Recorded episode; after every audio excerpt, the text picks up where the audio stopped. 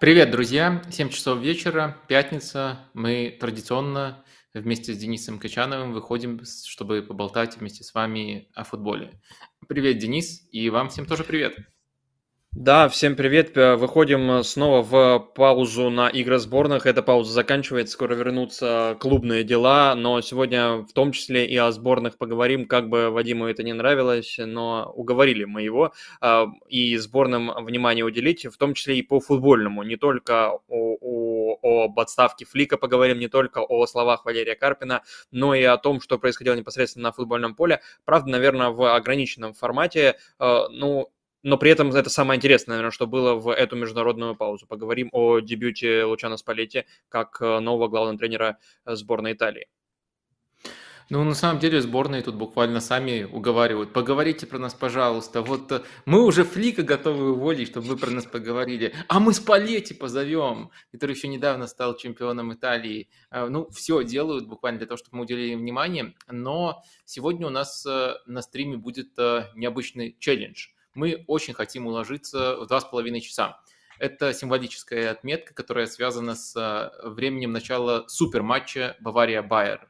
И просто хочется нам посмотреть, хочется вас не перегрузить, особенно учитывая, что много всего даже непосредственно на этом канале выходило, там и в, в друг- в формате э, стрима про АПЛ программа в понедельник э, и выпуск подкаста, так что э, я думаю, есть э, вам что послушать, э, если еще не слушали, и постараемся сегодня быть э, компактными, но при этом не утратить э, э, содержательность. Вот э, такая задача перед нами стоит. Э, Скоро перейдем к ее выполнению, но по традиции, перед тем, как э, стартовать, э, давайте поблагодарим тех, кто поддерживает э, на Boosty весь канал и вот в том числе запуск э, наших новых форматов. Вот сейчас э, список появится на ваших экранах. А я, наверное, пока создам вопрос в чате, э, опрос в чате. Э, Такой самый банальный. У нас получится уложиться в два с половиной часа? Просто проверим, э, э, верят э, в нас зрители или нет. Он будет висеть до конца стрима. Нет. Давай он будет висеть, пока мы обсуждаем э, первые новости недели. Начнем с ну, блока инфоповодов. Э, Изначально у нас было 7 запланировано, но сегодня стало их больше, и будем считать 7,5 инфоповодов недели, которые мы сейчас попробуем в быстром режиме обсудить. А, а от вас, Вадим, да, я не заметил, проговорил ты или нет, э, в качестве поддержки, как ты говоришь, э, лайки, все дела э, тоже приветствуются э, если вам э, нравится то, что э, делает Вадим Лукомский. Так, а, давай с э, опрос... Так, ты еще... Ну все, сформулировал, э, да. Да, есть. Цель поставлена. Цель поставлена. Давай начнем с э, того, что случилось на этой не, на- не то что на этой неделе, а именно сегодня. Эвертон. Сегодня Эвертон был продан, по крайней мере об этом Reuters сообщили, э, издание Reuters, и продан э, американской компанией 77 Partners, которая специализируется, по сути, на покупке футбольных клубах. И этой группе, вот этим двум джентльменам принадлежат Дженуа, Севилья, Герта, Стандарт бельгийский, Ред Стар французский, Васка да Гама и Мельбурн Виктория, даже австралийская. А Что нужно знать про эту сделку, Вадим, э, кроме того, что это тоже какой-то конгломерат? Ну, а, наверное, можно начать э, просто с того, что, что, чтобы посмотреть, э, как выглядят эти джентльмены, которых ты упомянул, два основных владельца э, вот этой вот компании, которая называется 777 Partners, 777 Partners. Это Стивен Паско и Джош Уандер. Вот эм, именно они этой э, компанией э, владеют. Э, И мне кажется, что у тебя могут в голове какие-то аналогии возникнуть, если я тебе скажу, что вот тот, который располагается на фото слева и, и выглядит помоложе, в 2003 году был задержан за драг-трафикинг, то есть за, получается, трафик наркотиков. Ну а его коллега, это, можно сказать, его наставник в профессии, В какой? думаешь? Да, ва- важно, в какой профессии. В инвестициях. э, Что думаешь, можно ли сказать, что это Ну, э, те самые Пинкман и Уайт, у которых э, получилось? Так, ну сейчас должен быть спойлер-алерт. А, а, Пинкман это э, не задержали ни в 2003, ни когда бы то ни было еще, в отличие от uh, Уолтера Уайта. Поэтому в целом, ну, аналогия понятна, но мне они больше даже напоминают uh, какую-то связку uh, предыдущих владельцев Эвертона, Машери и Усманова. Ну, Усманов, понятное дело, такой теневой инвестор Эвертона, но тоже вроде его влияние там было их уход, как тебе кажется, э, насколько это позитивно для болельщиков Эвертона и для клуба в целом, и появление вот э, такого дуэта? Да, ну если серьезно, то э, там 2003 год можете там погуглить, даже в Википедии есть эта информация, это не какой-то мой инсайт, это такая ошибка молодости, после которой действительно Джош Уандер смог сделать очень хорошую карьеру в инвестиционном в инвестиционной сфере. Теперь конкретно что это значит для Эвертона.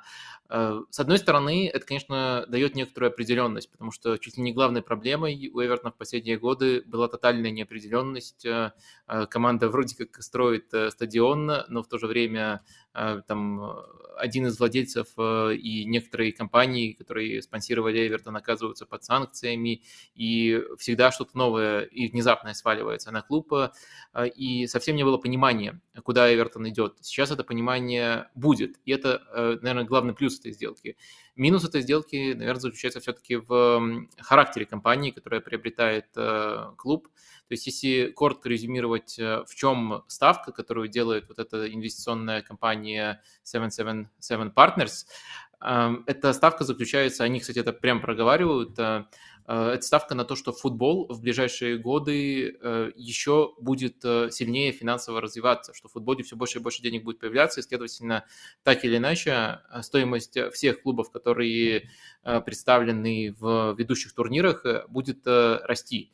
И эта ставка не на то, что мы будем как-то инновационно управлять клубом, что у нас есть какой-то хитрый подход, что мы хотим э, вот э, сделать группу клубов и за счет этого получить дополнительные преимущества. То есть, может быть, э, на каких-то этапах эти преимущества будут реализованы просто естественным образом, но это инвесторы, которые именно намерены сыграть не на своем каком-то новаторском управлении командами, а именно на том, что сам футбол должен в финансовом отношении вырасти. Вот э, у них есть в этом такая уверенность. Может, за счет э, того, что э, будет как-то дополнительно футбол распространяться через стриминги.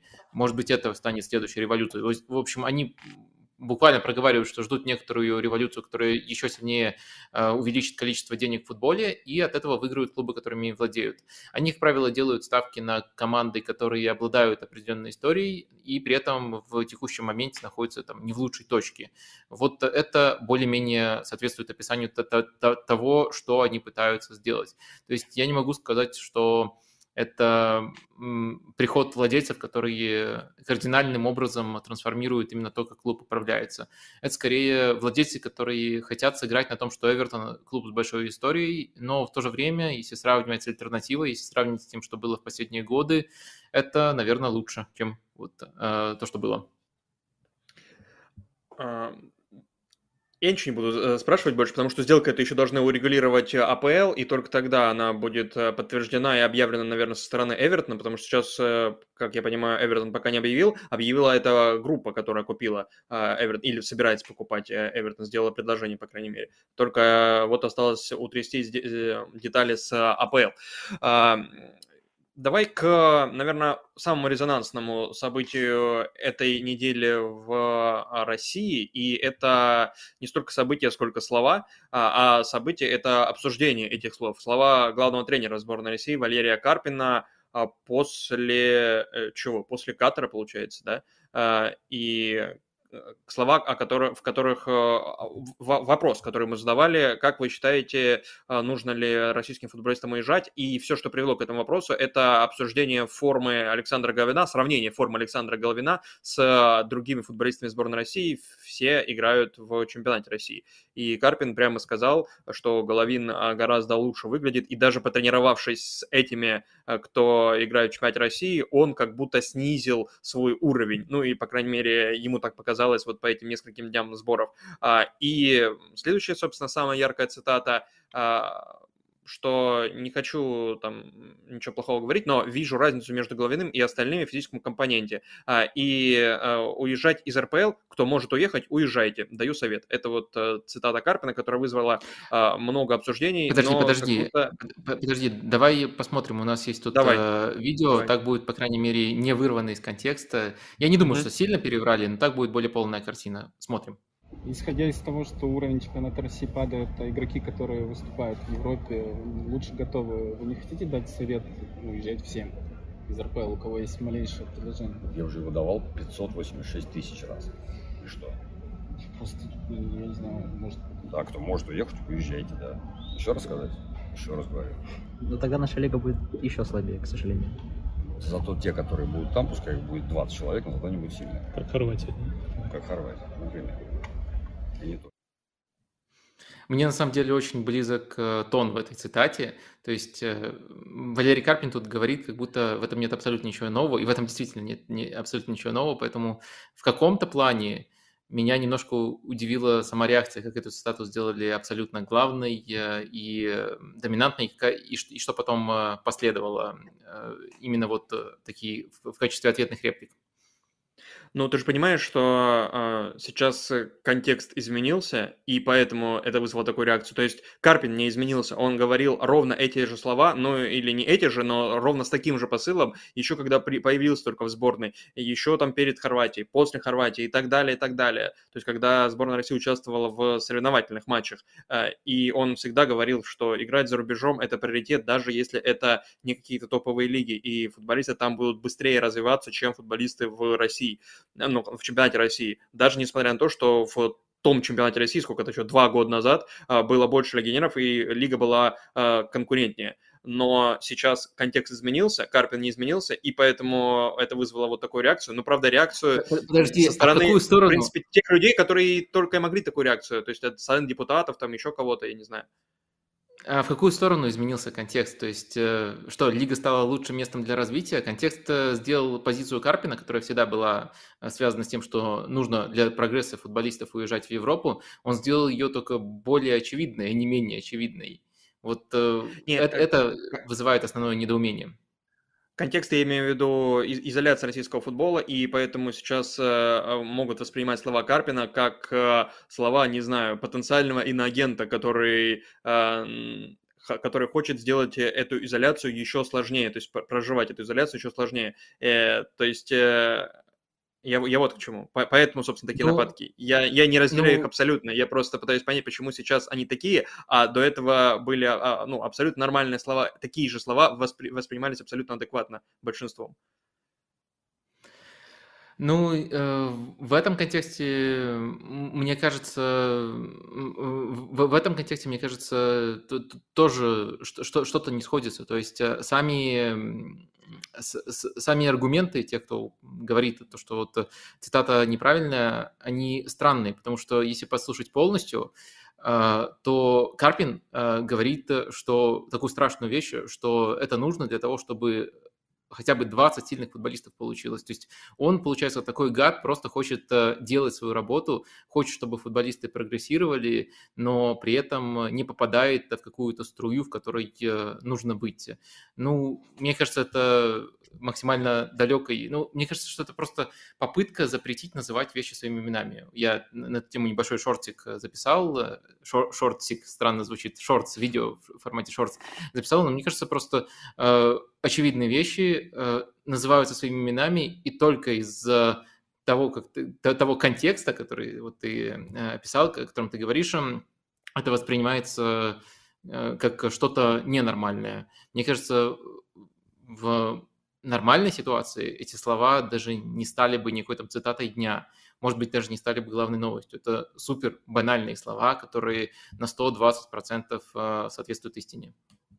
Да, но и еще важно, что эти слова я от кого исходят. Эти слова исходили от э, депутата Госдумы, от э, Ильи Геркуса, от э, бывшего игрока сборной СССР и так далее. То есть Вот Зарема и Мостовой, Подожди. передавая футбольную общественность, они поддержали Карпина в этих словах. То есть и, и я вот рядом с ними чувствую себя тоже более комфортно. А, и, и, кстати, Да, что и- важно, работодатели Валерия Карпина абсолютно адекватно, я так понимаю, отнеслись к этим словам, но, по крайней мере, они ничего не говорили критического. То есть пре- президент РФС, ни кто-либо-то еще. Там еще, наверное, фишка в том, что это не какой-нибудь депутат, а вполне конкретный депутат э, э, Султан Хамзаев. И знаешь, э, какое его прошлое большое предложение было? Нет, я... это первое предложение вообще, которое я слышал. А, Отменить э, обязательное обучение английскому языку в школах. Прогрессивно Мне кажется, тоже, это- прогрессивно, Да, мне кажется, когда такой э, человек тебя критикует, это тоже в, в каком-то плане ачивка. Но если там посмотреть э, аргументацию, то чуть ли не главный аргумент, но все-таки нельзя же просто набросить на Карпина, нужно это как-то попытаться хотя бы какую-то обертку завернуть. Э, Там вот звучит таким образом. Он прекрасно знает, как советский спорт удачно развивался в условиях тотальной изоляции. Ну, это просто-напросто ложь, потому что такой изоляции, как сейчас у советского спорта, не было. То есть э, клубы Советского Союза играли в Еврокубках, э, и если мы говорим именно о профессиональной реализации, о прогрессии, могли э, вполне, если, если действительно достаточно сильная команда о- оказывается, могли бороться э, даже за победу в этих э, турнирах. Э, То есть это ключевое отличие. Если взять э, хотя бы хоть маломальски похожую изоляцию, это ан- английский бан в конце 80-х, и тогда как раз-таки АПЛ отстала, даже АПЛ, которая до этого, не АПЛ, извиняюсь, а английский первый дивизион на тот момент, э, который до этого момента доминировал в Европе, отстал э, очень серьезно. И 90-е, после 80-х, после этого бана были у- ужасным по меркам английского футбола временем именно с точки зрения еврокубковых результатов. Так что э, изоляция очень сильно мешает э, футболу развиваться, даже в старых реалиях. Э, Не говоря, на то, не говоря о том, что просто скорость распро- распространения информации э, поменялась. э, э, И в целом на футбол эффект глобализации был очень-очень значимым за, за это время. То есть если раньше можно было частью очень сильной команды в рамках Советского Союза, там Спартак, Динамо Киев, э, быть, то сейчас э, просто из-за того, что э, центры силы, в том числе финансовой, сместились в конкретные лиги, сейчас такие команды просто невозможны. Не только там в какой-то стране, там в России, еще где-то, они невозможны там в Югославии, хотя до этого была Цверна Звезда, которая тоже добивалась, Стяо в Румынии. То есть раньше такие клубы были просто из-за то- того, что футбол был менее глобальным, э, были, по крайней мере, возможны как явление, и можно было оставаться частью такого клуба и полностью себя реализовать. Сейчас вопрос полной реализации футболиста просто отпадает, если он не уезжает. И Карпин просто проговорил эту простую истину. Ну и с одной стороны, наверное, я с тобой в какой-то степени соглашусь, что э, можно было ожидать э, даже не критики, а вот именно нападок э, людей, которые, ну, буквально у которых вот специализация такая, э, вы, выявлять э, как это назвать по-другому? Наверное, можно просто сказать предателей в кавычках. Мгм. Кто-то же действительно назвал Карпина предателем. Там была такая цитата тоже. Выявлять вот таких предателей и имитировать подобным образом бурную деятельность. А, а, один вопрос по этому поводу. Из чатика Никит, Никит спрашивает, может стоит повышать уровень РПЛ и равняться на Нидерланды или Германию, а не Хорватию? Почему Хорватия это цель? Давайте сразу на АПЛ равняться. Э, Замечательное предложение. Давайте конкурировать с АПЛ где-нибудь у себя там а, мысленно в каких-нибудь своих э, снах или фантазиях. А, Можно поставить цель попроще и сначала стать э, хотя бы Хорватией. Ну, это, это вполне адекватное э, предложение. То есть, э, э, если вы готовы эту ступеньку перешагнуть и можете конструктивно рассказать, как нам ее перешагнуть, э, э, то ну, у вас какой-то гениальный план, о котором все не знают. Э, А адекватная реальность такова, что хотя бы до этой ступеньки добраться, сейчас, я думаю, это невозможно в текущих реалиях просто, но если реалии поменяются, то хотя бы до этой ступеньки добраться уже было бы лучше с точки зрения количества сильных, доступных для сборной России футболистов. Давай к футболисту, который сейчас, э, вероятно, не будет доступен ни для кого, ни для сборной своей страны, ни для клуба. К Полю Погба перейдем. Он на этой неделе Это, сдал... вопрос. э, Да, что еще? э, Что-то? Вопрос был, по-моему, по этому, по этому утверждению Карпина, нет? какой вопрос, если ты видел, я просто, значит, упустил, что ну, вот только вот этот Ну момент. ладно, поехали вот, дальше тогда. Да, если я вдруг что-то... Ну, вопрос там в целом был э, от... Э, а, в Телеграме ты имеешь, что у тебя... Да-да, Карен спрашивал в целом твое мнение к, по поводу этих слов Карпина. Считаешь ли ты их... А, ну, считаешь ли ты нападки на Карпина видишь ли там аргумен, аргументацию какую-то, рациональное зерно в этой аргументации, или это элементы квасного патриотизма? Но мне кажется, ты просто ответил, по сути, на этот вопрос. Ну, там еще было, что многие критикуют этот посыл Карпина, это из вопроса зачитываю, аргументируя mm-hmm. тем, что если все российские футболисты уедут, то РПЛ станет э, еще слабее. Вот э, насколько этот э, аргумент может быть уместным либо неуместным, я, разумеется, считаю его неуместным. Э, э, мне кажется, просто тут важно понимать еще причины и следствия. То есть вот этот аргумент, если все уедут, то РПЛ станет слабее, это по своей точности и по своей силе, это примерно вот аргумент, как если все будут менять рубли на доллары, то рубль э, э, будет становиться, э, будет еще сильнее обесцениваться, чем сейчас. То есть это правда и про РПЛ, и про рубль, но проблема не в том, что кто-то там, я, Карпин, не знаю, Мовчан, еще кто-то, если говорить про рубль, что-то кому-то советует. Проблема в том, что подорвано доверие как там к рублю как национальной валюте и как и к РПЛ как э, месту, где можно самореализовываться. То есть э, э, это констатация факта, что если все будут уезжать, то РПЛ станет еще слабее. И в самой констатации факта нет ничего плохого. Но следующий вопрос, что нужно сделать для того, чтобы этого не происходило? Нужно создать условия, чтобы люди там могли оставаться и прогрессировать. Сейчас эти условия создать возможно только одним образом, то есть э, можно откатиться к первопричине того, почему вообще российский футбол забанен. И только исправив эту первопричину, можно говорить э, о том, о, о том, чтобы такие условия хоть в какой-то степени создавались. Давай к э, следующим новостям перейдем, а то здесь, по сути, из пустого в порожнее можно долго переливать. Э, Поль Погба сдал положительную допинг-пробу и сдал ее после матча Удинезе Ювентус в первом туре. Э, он в том матче не играл, но это не освобождало его от ответственности пописать в баночку. Он пописал, и оказалось, что у него повышенный тестостерон. И потом он сам вроде как признался, это вроде как, потому что это не прямая цитата, а данные медиа итальянских, что ему его товарищ в момент его восстановления после э, очередной травмы рекомендовал такой-то, такой-то препарат. Он об этом даже не уведомил руководство Ювентуса, врачей Ювентуса, не руководство, врачей Ювентуса, э, и поэтому Ювентус тоже на него немножечко оскален. Э, и сейчас он временно отстранен, отстранен не Ювентусом, а теми, кто следит за э, правильностью допинга и, точнее, не допинга в делах футболистов э, италья... в итальянском чемпионате. Ну, а Ювентус ему теперь не платит зарплату и даже имеет возможность разорвать с ним контракт, который до 26 года, кажется, у Пакба, и сэкономить на этом 30 миллионов чего-то там, не рублей. И, собственно, вопрос Удивляет ли тебя, что именно с Полем Погба случилась эта беда? Потому что Дидье Дешам, а, ну, главный тренер сборной Франции, сказал, да почему все время такое с Погба происходит? То есть если, раньше это можно было списать все на Балателли, все эти беды, то сейчас на Поля Погба как будто все сыпется. Да, почему всегда он? Э, у меня да. на самом деле примерно такой же вопрос. Э, я думаю, что Погба из категории игроков, э, которых там все критикуют, которых считают Э, жутко переоцененными. И, наверное, если там смотреть на сумму главного трансфера, он так до сих пор ее и не оправдал, и полностью свой талант не реализовал.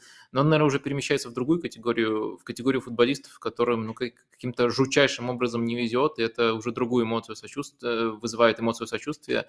Хотя, конечно, всегда можно там включить циника и рассказывать про то, какую зарплату он до сих пор получает. Ну, вернее, э, получал хотя бы вот в первый сезон, когда все-таки он не играл очень много, очень продолжительные отрезки не играл, но не играл по другим причинам. В первую очередь э, это было связано с травами. Ну, сейчас мне его просто жалко, если честно. Другой эмоции не подберу.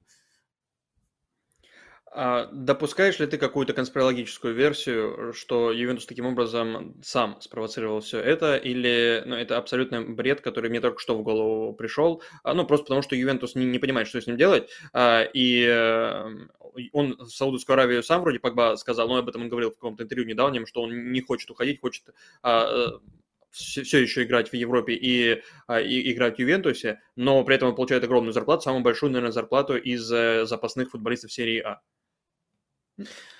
А, это версия конспирологическая, не лишена смысла, но она настолько конспирологическая и настолько запутанная, что для того, чтобы в такую конспирологию поверить, нужно э, больше аргументов, а больше, больше чем просто предположений в социальных сетях. Вот э, как-то так. Я, я, если говорить в вероятностях, допускаю это, но не, не верю в это.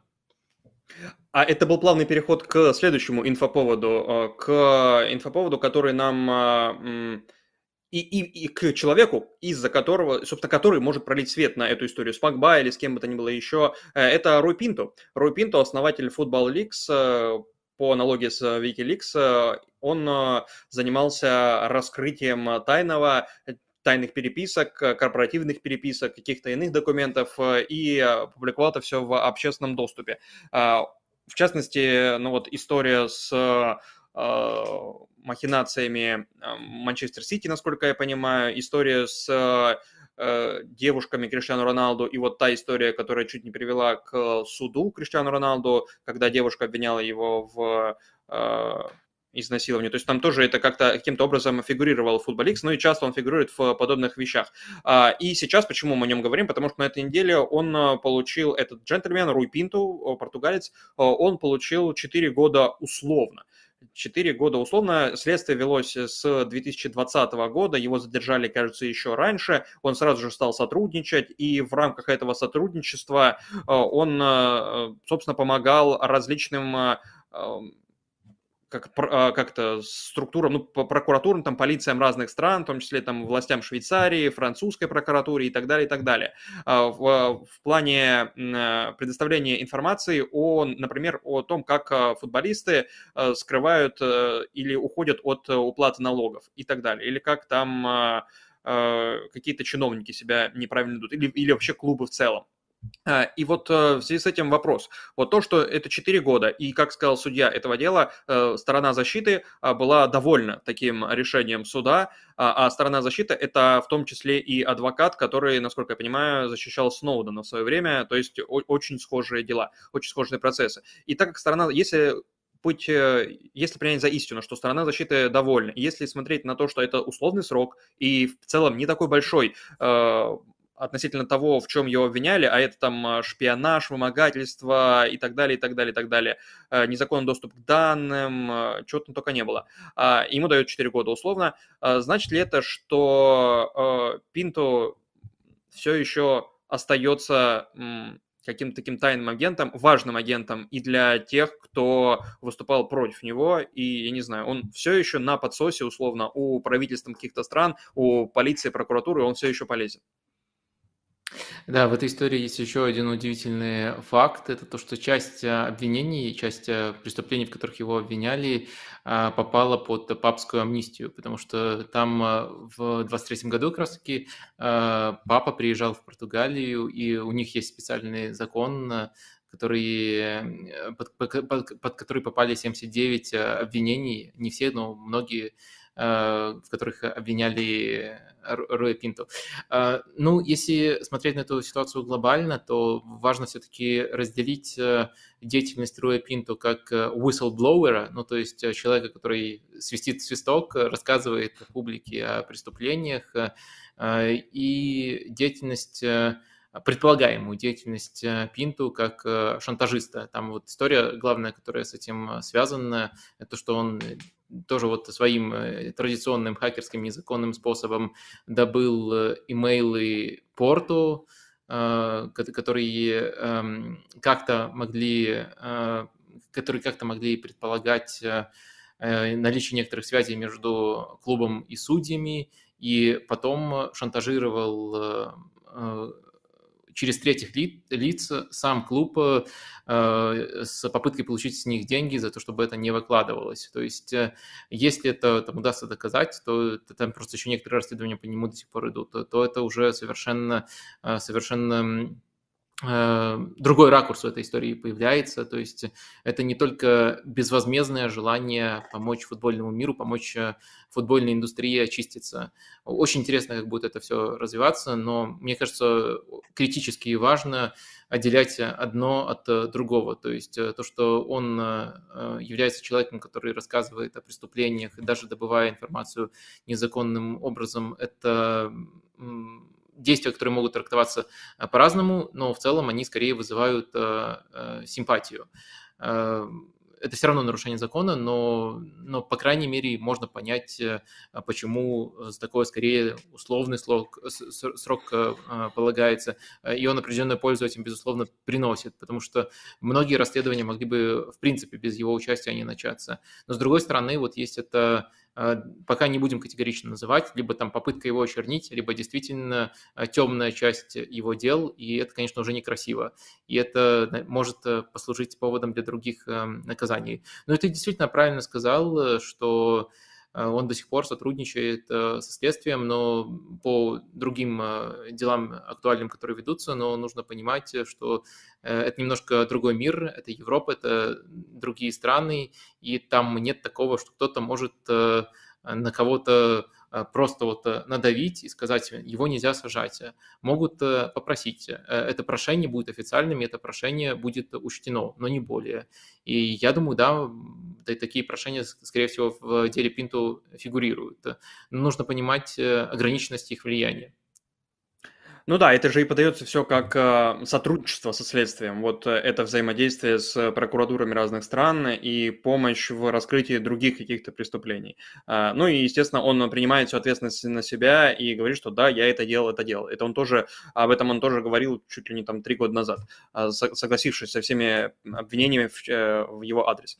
Э, еще одно э, дело, э, оно не судебное, оно этическое. А, самый поэтический э, комитет на свете, комитет по этике РФС, э, я уж не знаю, кто в него входит, там Шкловский, наверное, Успенский, Тынянов. А, и вот они выступили с, ну как выступили? Натаньяху?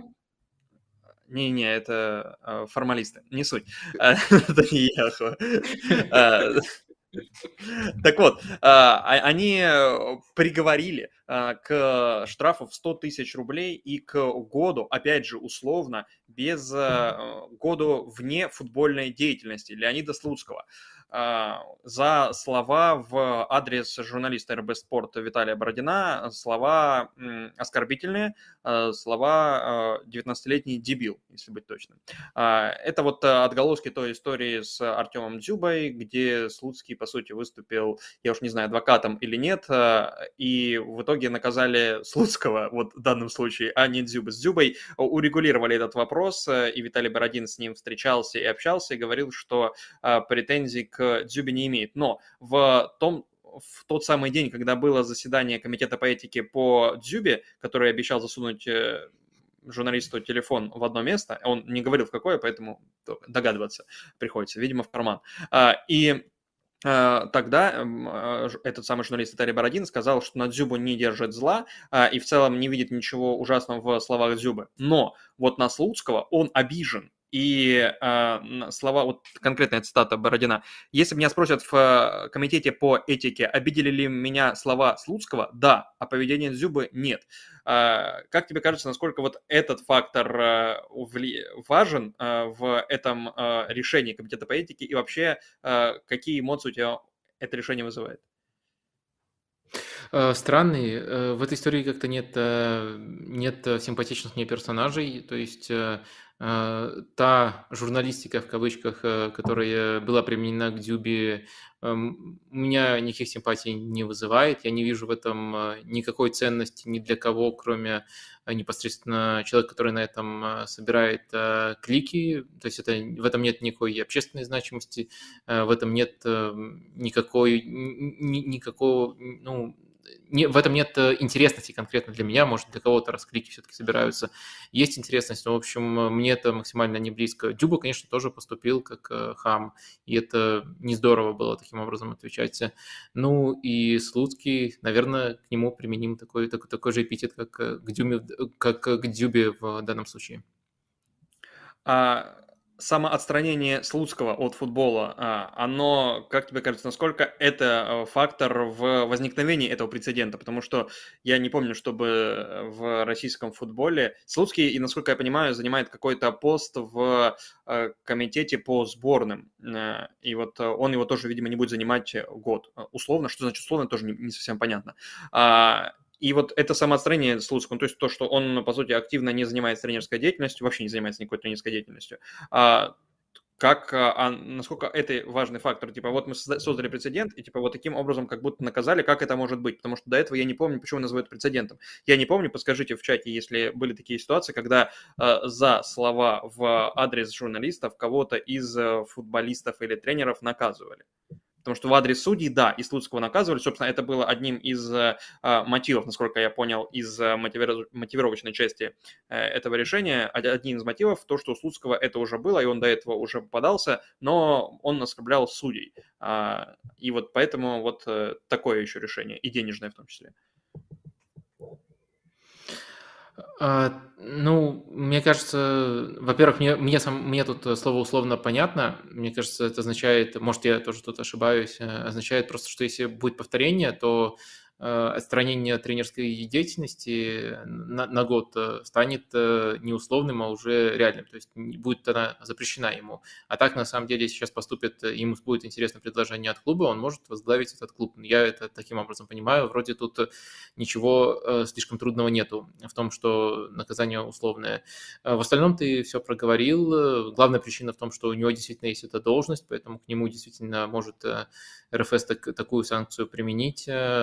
Э, прецедент, с одной стороны, да, может быть э, и правильно тут таким образом говорить, но с другой стороны, а, был ли случай, когда тренер э, кого-то таким образом из журналистов оскорблял раньше? По-моему, тоже не было. Вот просто у Слуцкого такой сейчас ну, надо... такая уникальная роль. Он каждый, каждую неделю приходит и вещает, и из-за этого может очень много всего наговорить. Наверное, все-таки раньше людей, которые совмещали бы работу в РФС с таким объемом Э, с таким объемом вещания не было. Наверное, в этом еще причина. Надо просто прошерстить все, э, не знаю, пресс-конференции Юрана или флеш-интервью Александра Григоряна, возможно, там кому-то и доставалось. А, или, я не знаю, вспомнить какие-то архивные вещи, типа а, Овчинникова, который говорит, я тебе сейчас в лоб дам, ну, прямую журналисту. Он его не оскорблял, он ему просто прямую угрожал. Ну, тогда, тогда было не до этики. То ли дело сейчас, сейчас, конечно. Так. Я, я придумал, я придумал, это будет просто бомба. Журналист, которому Юран сказал, что ты смеешься? Где он сейчас, да, да, ну, смысле, да, где этот журналист, это надо расследование провести, конечно. вот это вот будет действительно общественную ценность иметь. Всем очень интересно. На самом деле. Да, надо обязательно, чтобы на спорте появился текст, где сейчас тот журналист, который смеялся в лицо Юрану. Да. А, а какое, какая пресс-телевидение? Что там? А, так, э, давай дальше. Пойдем и к футбольному трансферу, отголоскам футбольных трансферов, э, которые еще происходят, и происходят они из Европы, скорее из больших команд. Марко Верати нашел себе команду, и это команда Аль-Араби. Но главное, что он ушел из э, ПСЖ. И у тебя об этом спрашивали в чате. И вот я прям сформулирую вопрос, как здесь сформулировал Владик Варио. Почему ПСЖ так легко расстался с Верати и почему фанаты, не... почему фанаты на него наезжали? Игроков всего 30, еще мог бы играть на высоком уровне. Ну, наверное, нужно проговорить на всякий случай, что он уехал в Катар, не в Саудовскую Аравию, эм, потому что все-таки э, по названию клуба не все могут это распознать. Э, некоторая разница есть. Э, возможно, тут помогли непосредственно связи ПСЖ с этой страной. Вероятно, даже я бы сказал, помогли. Но действительно намного интереснее, почему от него так сильно хотели избавиться. И избавиться именно сейчас, когда пришел Луис Энрике. Если вы помните, в своем таком превью, которое записывалось еще там даже, даже до начала предсезонок по ПСЖ, э, я ставил его в основной состав и думал, что Луис Энрике будет именно тем тренером, который окончательно сделает э, разыгрывающего опорника из Верати. То есть, понятно, у него есть э, много недостатков для игры на этой позиции. Наверное, он только в очень доминантной команде мог бы играть на этой позиции, но в целом, учитывая то, какой футбол любит Луис Энрике, какие качества есть э, и как можно их развить у Верати, я видел такую химию между ними. На практике этого не получилось. Наверное, кроме тактических причин есть еще и бытовые. Возможно, они вот за то время, которое могли коммуницировать, э, не сошлись характерами. Если говорить о тактических причинах, э, то, наверное, тут есть такой фактор, как тактическая недисциплинированность Верати и желание, желание Луиса Энрике, чтобы ему все, ну или там все за исключением Мбаппе, подчинялись, и то Мбаппе даже в какой-то степени должен ему подчиняться. Он в этом э, плане очень э, строг. Можно сказать, что как тренер он э, в некоторой степени диктатор. И Вератти под это не подходил. Луис Энрике не первый тренер, который об этом узнал. Вернее, даже по Луису Энрике мы не знаем, что конкретно стало поводом. Но у Верати раньше были конфликты с тренерами на этой почве. Если грубо говорить, он действительно любит там доминантный футбол, любит играть в пас, любит очень много возиться с мячом, но он любит делать это в свободной манере. А, то есть вроде как у него есть все качества для того, чтобы играть у такого тренера, как Луис Энрике, но ему не хватает э, именно умения отказываться от некоторых своих э, свобод, от некоторых привилегий для того, чтобы у команды все было в порядке со структурой. И э, пока тренер с этим может мириться и может под это адаптироваться, Верати может быть очень полезным для команды, которая много владеет мячом. Но Луис Энрике, судя по всему, оказался тренером, который в данном случае не готов идти на компромиссы. В тактическом плане это выглядит вот таким образом, это противоречие выглядит таким образом. Но, возможно, тут было что-то еще, кроме тактики. Ну да, Верати, как э, здесь в вопросе было сказано, 30 лет, э, в ноябре будет 31, э, так что еще, может быть, на какой-то сезон в каком-то клубе, даже большом уровне Лиги Чемпионов, мы его и увидим. В конце концов, я не знаю, Караско возвращался из Китая, Паулинью возвращался на сезон из Китая в Барселону и тоже был там не последним игроком. Так что, кто знает, может быть, с Верати мы еще окончательно не попрощались, как с большим футболистом. К э, сборам давай чуть-чуть вернемся. И про... но тоже оставаясь в рамках инфоповодов, здесь в, в коротком формате. Э, Харри Магуайра снова обижают. Э, Харри Магуайр – основной защитник сборной Англии, запасной защитник Манчестер Юнайтед, и он ошибся с Украиной, ну или не ошибся, ты еще расскажешь, наверное, чуть позже. А, он а, забил свои ворота с Шотландией, и после матча с Шотландией, и во время матча с Шотландией, что самое, наверное, примечательное, а, во время матча его освистывали, и после матча очередная куча шуток, мемов и прямых оскорблений Харри, э, Харри Магуайру. И на его защиту встали все. Гаррет Саутгейт, естественно, он сказал, что это бред, никогда не видел такого отношения ни со стороны шотландских фанатов, ни со стороны наших комментаторов и экспертов. Это просто за гранью. Комментаторов и экспертов – это, видимо, э, все эксперты, по сути, которые ну, критикуют э, э, Магуайра, это и Сколс, и Рокин, и кто-то менее известный, статусный. А, и мама, и самое главное, самое главное, да, мама, мы его сейчас как раз-таки видим на экране, да, то да, самое увидел, сообщение, давай. которое она опубликовала у себя в Инстаграме в защиту своего сына, и многократно подчеркнула, что это уже давно ушло за пределы просто футбольной критики, и это, это уже не про футбол. Да, она сказала, что я была на трибуне в тот день, то есть в день матча товарищеского Шотландия-Англия, э, и то, что происходит с моим сыном, выходит за рамки. Ненормально видеть, как он проходит через это. Это, наверное, самое э, болезненное, и что было на эту тему, и, наверное, как мне кажется, единственный э, актор, единственный спикер, спикер, кто может изменить отношение к Харри Магуайру, потому что когда мама футболиста говорит, слушайте, я был на стадионе, и когда против э, в адрес моего сына там несколько десятков тысяч людей э, кричит э, неприятные вещи и свистит, причем он этого не, не из-за его игры, а из-за его предыдущей условной игры. То есть даже еще до ошибки там его, даже до автогола его уже освистывали. Просто потому, что сложился такой образ. Или сложился э, такой, такой паттерн поведения по отношению к Магуайру, э, то, ну, как вот ей себя вести. Мне кажется, это единственное, что в данной ситуации может э, как-то изменить отношение к Магуайру. У тебя он по-прежнему вызывает... Э, не по-прежнему. Какие... Э, у тебя он вызывает э, эмоции Харри Магуайра, игра Харри Магуайра и эмоции, э, отношения к Харри Магуайру, мемы и все остальное. Э, ну, давай тут по порядку. Мне кажется, тут на самом деле все можно разложить по полочкам и все разграничить, но люди почему-то любят мешать в кучу.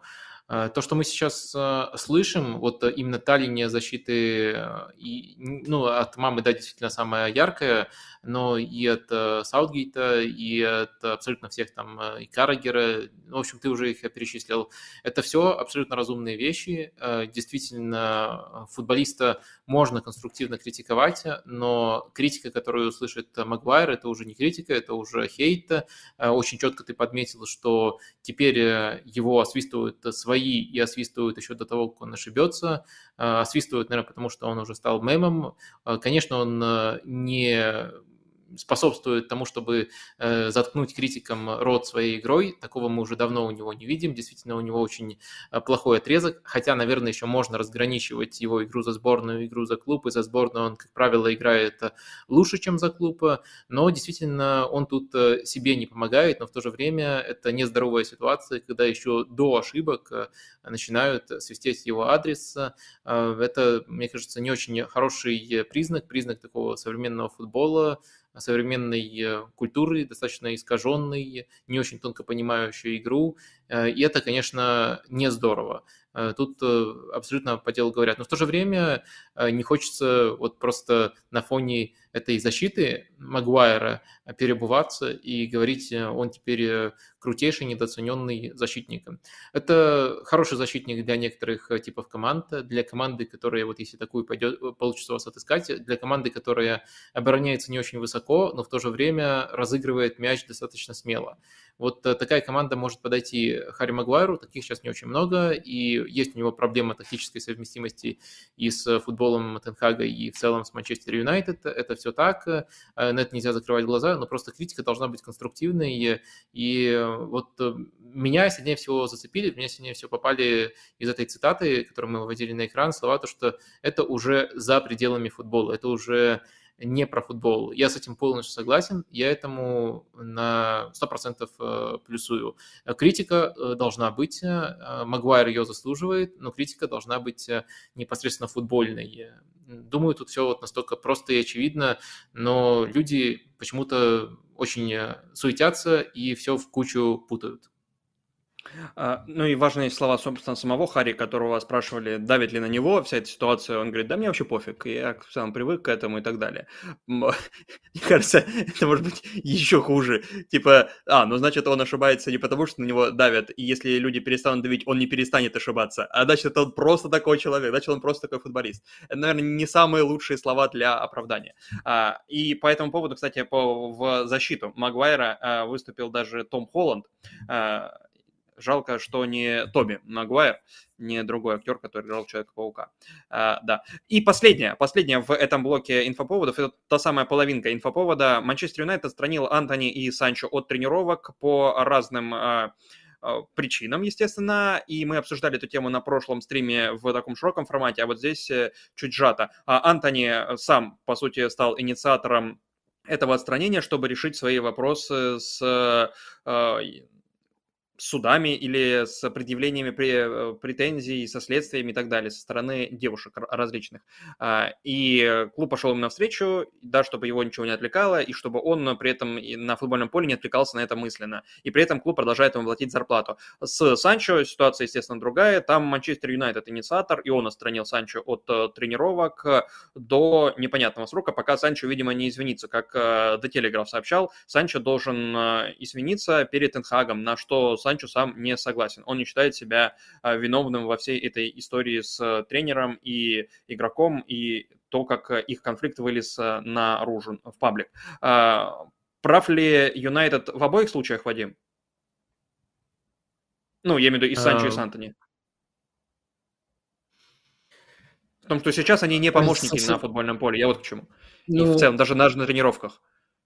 Антони вроде сам себя исключил, так сказать, э, Ну из да, да, да. этой Ну, ситуации. Да, так что тут э, у Манчестер Юнайтед э, было не так уж много простора, как в, в не, этой, ну Антони в- в попросил.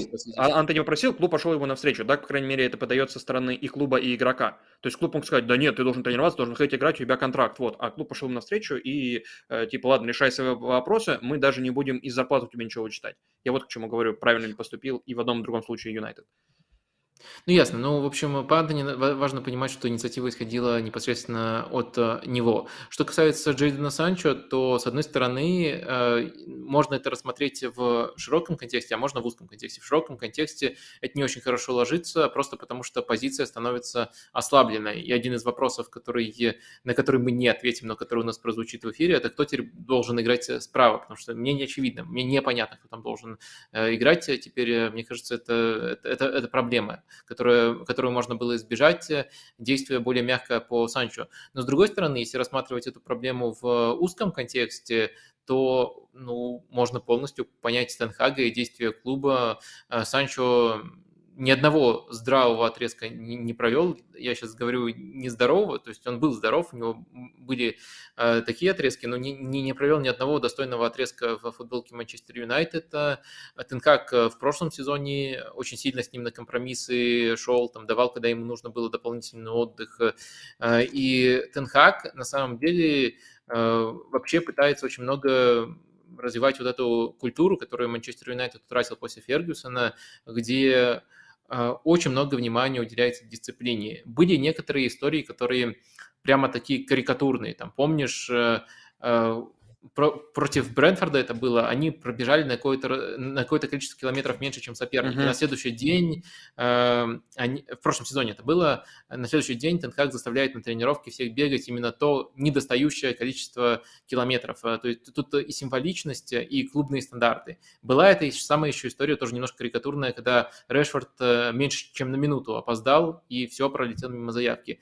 И адекватная реакция футболиста, который хочет быть частью этой победной культуры, частью частью вот этого Манчестер Юнайтед, где высокие стандарты, это на такую проверку отвечать еще большим усердием. Вот это то, чего пытается добиться, то, как пытается до футболистов достучаться Эрик Тенхак.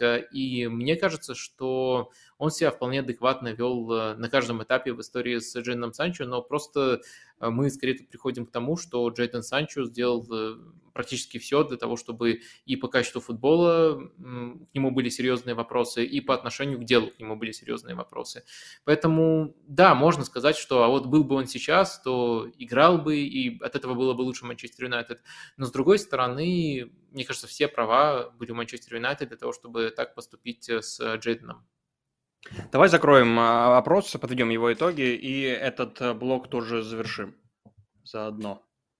Что там у нас? Ну, твой серьезный Да, давай. Вопрос, да. Э, так, э, у нас закончится, у нас получится закончить стрим до матча Бавария-Байер. Да, считает 28%, нет, считает 45%, э, и что мы офигели, считают 27%. Но самый популярный вариант ответа – нет, в нас не верят. Это с одной стороны. С другой стороны, все варианты собрали какую-то поддержку. То есть можно говорить, что целых 27% в нас верит. А, давай пока перейдем к вопросам из Boosty. А, и здесь тоже вопрос, связанный с Манчестер Юнайтед и с позицией правого вингера. Дмитрий К. его задает. Сейчас ситуация усугубилась на позиции правого вингера Манчестер Юнайтед. Антони отсутствует, возможно, надолго, и если не навсегда, Санчо занимается самоуничтожением, остался Бруно, но он, как по мне, нужнее в центре. Пелестри, как по мне, игрок ротации. Если выходить на рынок, кого бы вы посоветовали? Нравится Диаби из Астон Виллы и Сака, если отдадите. Ну и важно понимать, что Манчестер Юнайтед сейчас не может выйти на рынок, сейчас уже трансферное окно закрыто, и поэтому в этом не, не так уж и много смысла присматриваться, кого можно взять. Диаби и Сака – это предельная весовая ценовая категория. То есть Диаби – это игрок, который уже находится в ВПЛ и который еще относительно недавно сменил клуб, причем сразу, сразу бы Салаха не попробовать взять. И Сака – это тоже игрок, который, которого задешево взять не получится. Так что мне кажется, что это немножко бессмысленный разговор, попытки вводить разговор в эту сторону немножко бессмысленные, потому что к зиме будет уже другая ситуация, когда реально можно выйти э, на рынок. Э, по крайней мере, будет более понятно, что делают, э, вот финально, что делают с тем же Джейденом Санчо, в каком положении он находится. Возможно, будет понятно, как развивается дело Антони, и от этого действительно многое будет зависеть. Я думаю, что свой шанс на этой позиции получит Амад Диало. Он, по-моему, сейчас травмирован, но когда восстановится... Травма, да, сейчас травма у него. Будет интересно за ним последить на этой позиции. Он очень хороший сезон провел, насколько я знаю, в Сандерленде. Насколько я знаю, потому что я видел матча 3. Э, но пресса у него была очень хорошая. Э, до этого я не исключаю того, что снова увидим вариант с Бруно, по крайней мере, мы его видели и видели уже при Тенхаге. Да, это не оптимально, я думаю, всем понятно, что это не оптимально, но в то же время у Юнайтед есть э, ресурс для того, чтобы адаптироваться. То есть э, понятно, что это все равно не 100% потенциал этой команды, теперь это теперь некоторые ограничения из-за этих проблем дополнительных, но, по крайней мере, э, нечто подобное мы уже видели и, наверное, сейчас тоже увидим в этой паршивой для клуба ситуации. Вопрос от э, Ивана Адамова про Барселону, э, или даже про Хави. Как считаете, какой у Хави прогресс именно как тренера? Какие основные его недостатки и ошибки в тактическом плане? Чего ему не хватает? Почему его позиционный футбол пока сыроват и в каких-то местах примитивен? Э, связано ли это с решениями Хави, схема, состав, подготовка к сопернику или с несыгранностью состава и травм? Какой потенциал у Хави как тренера и что вы бы ему посоветовали, чтобы сделать э, шаг вперед? Вот много вопросов выбери как какие-нибудь. А, да, давай на все постараюсь ответить, но достаточно быстро. В принципе, тут э, не, не, не то чтобы я спешил, но просто они все так или иначе привязаны к одному персонажу и к его эволюции.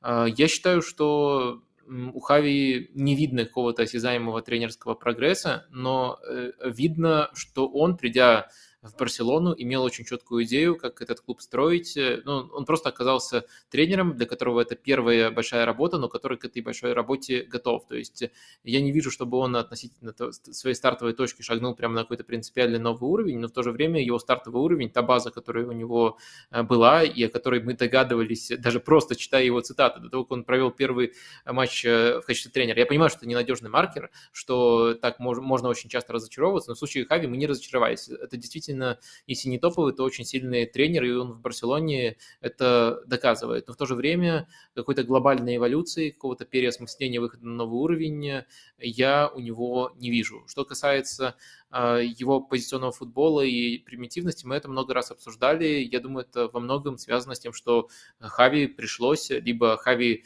а, захотел это в современных реалиях сделать. Хави пришлось главным футболистом у себя делать, э, главной звездой делать Левандовского. Э, может быть, это было связано с тем, что вот такая звезда Барселоне на, на этом этапе была доступна, может быть, это было осознанное желание Хави, но получив этого футболиста, он под него очень сильно адаптируется, и я думаю, что это главный момент э, э, главный аспект именно с точки зрения того, насколько примитивно либо не примитивно Барса играет. То есть я не обвиняю, я просто вот фиксирую, что это прямо связанные вещи. То есть э, есть Левандовский, а есть вариант э, потенциальный, который мы практически не наблюдаем, сложной девяткой на этой позиции. И, конечно, футбол с сложной девяткой как минимум выглядел бы менее, менее примитивным. И опять же, тут без оценок, просто э, фиксация того, что мы наблюдаем. Ну вот как-то так, я думаю. Сейчас Жоа Феликс придет, и вот тебе ложная девятка будет. А, вопрос от а, Андреса. Перерос ли Фрэнки де Йонг свой уровень игры в сезоне 18-19? И при каком тренере Барселоны он играет, играл лучше всего? Я думаю, лучше всего играет э, при Хави.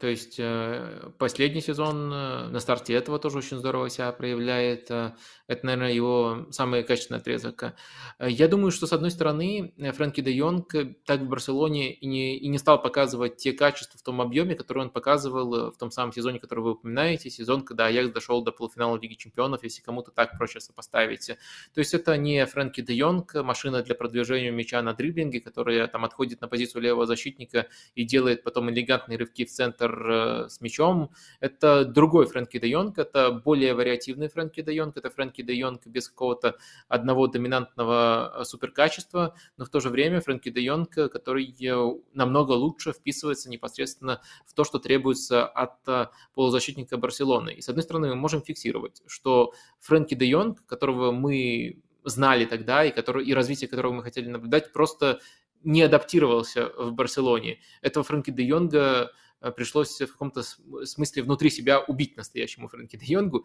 И Фрэнки де Йонг вырос просто совершенно другого игрока, но тоже очень сильного. И думаю, сейчас э, здорово, э, здорово себя проявляет в матчах за Барсу. Думаю, сейчас его лучший отрезок в клубе. То есть я включаю прошлый сезон и то, что мы сейчас наблюдаем.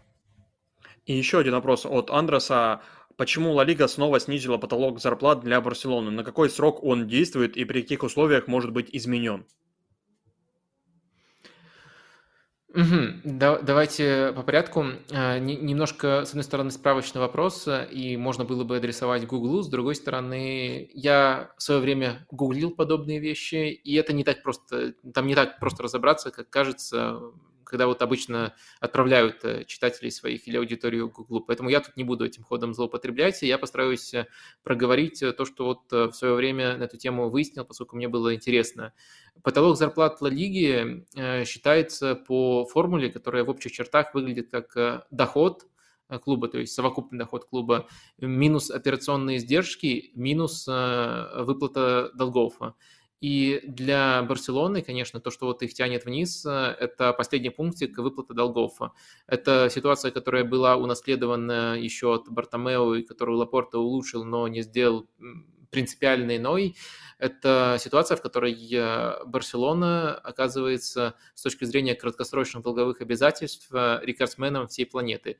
Я последних данных не видел, они, может быть, немножко улучшились, но на момент вот окончания эры Бертомеу а, Барселона по этому параметру в два раза превосходила второе место. Там, на втором месте был а, Тоттенхэм, который тогда только закончил строить а, стадион свой.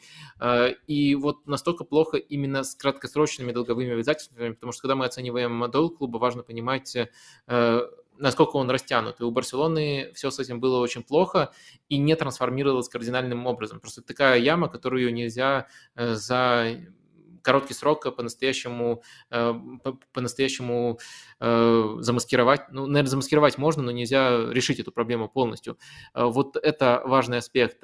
И потолок и потолок зарплат для Барселоны не должен быть большим сюрпризом, то, что он так сильно понижен, потому что на самом деле в начале прошлого лета он был вообще минусовым, там минус 144 миллиона потолок зарплаты Барселоны был, такое тоже возможно в рамках правил Лиги, и только за счет того, что постоянно дергал за свои рычаги Лапорта, э, ему удалось это, эту планку за счет э, краткосрочного притока капитала конкретный сезон, не навсегда, а в конкретный сезон, потому что это вот было активировано, он подергал в конкретный сезон, э, сдвинуть эту планку удалось ему э, там, практически на 800 миллионов, и там больше, чем 600 э, миллионов был потолок зарплаты у Барселоны в прошлом сезоне.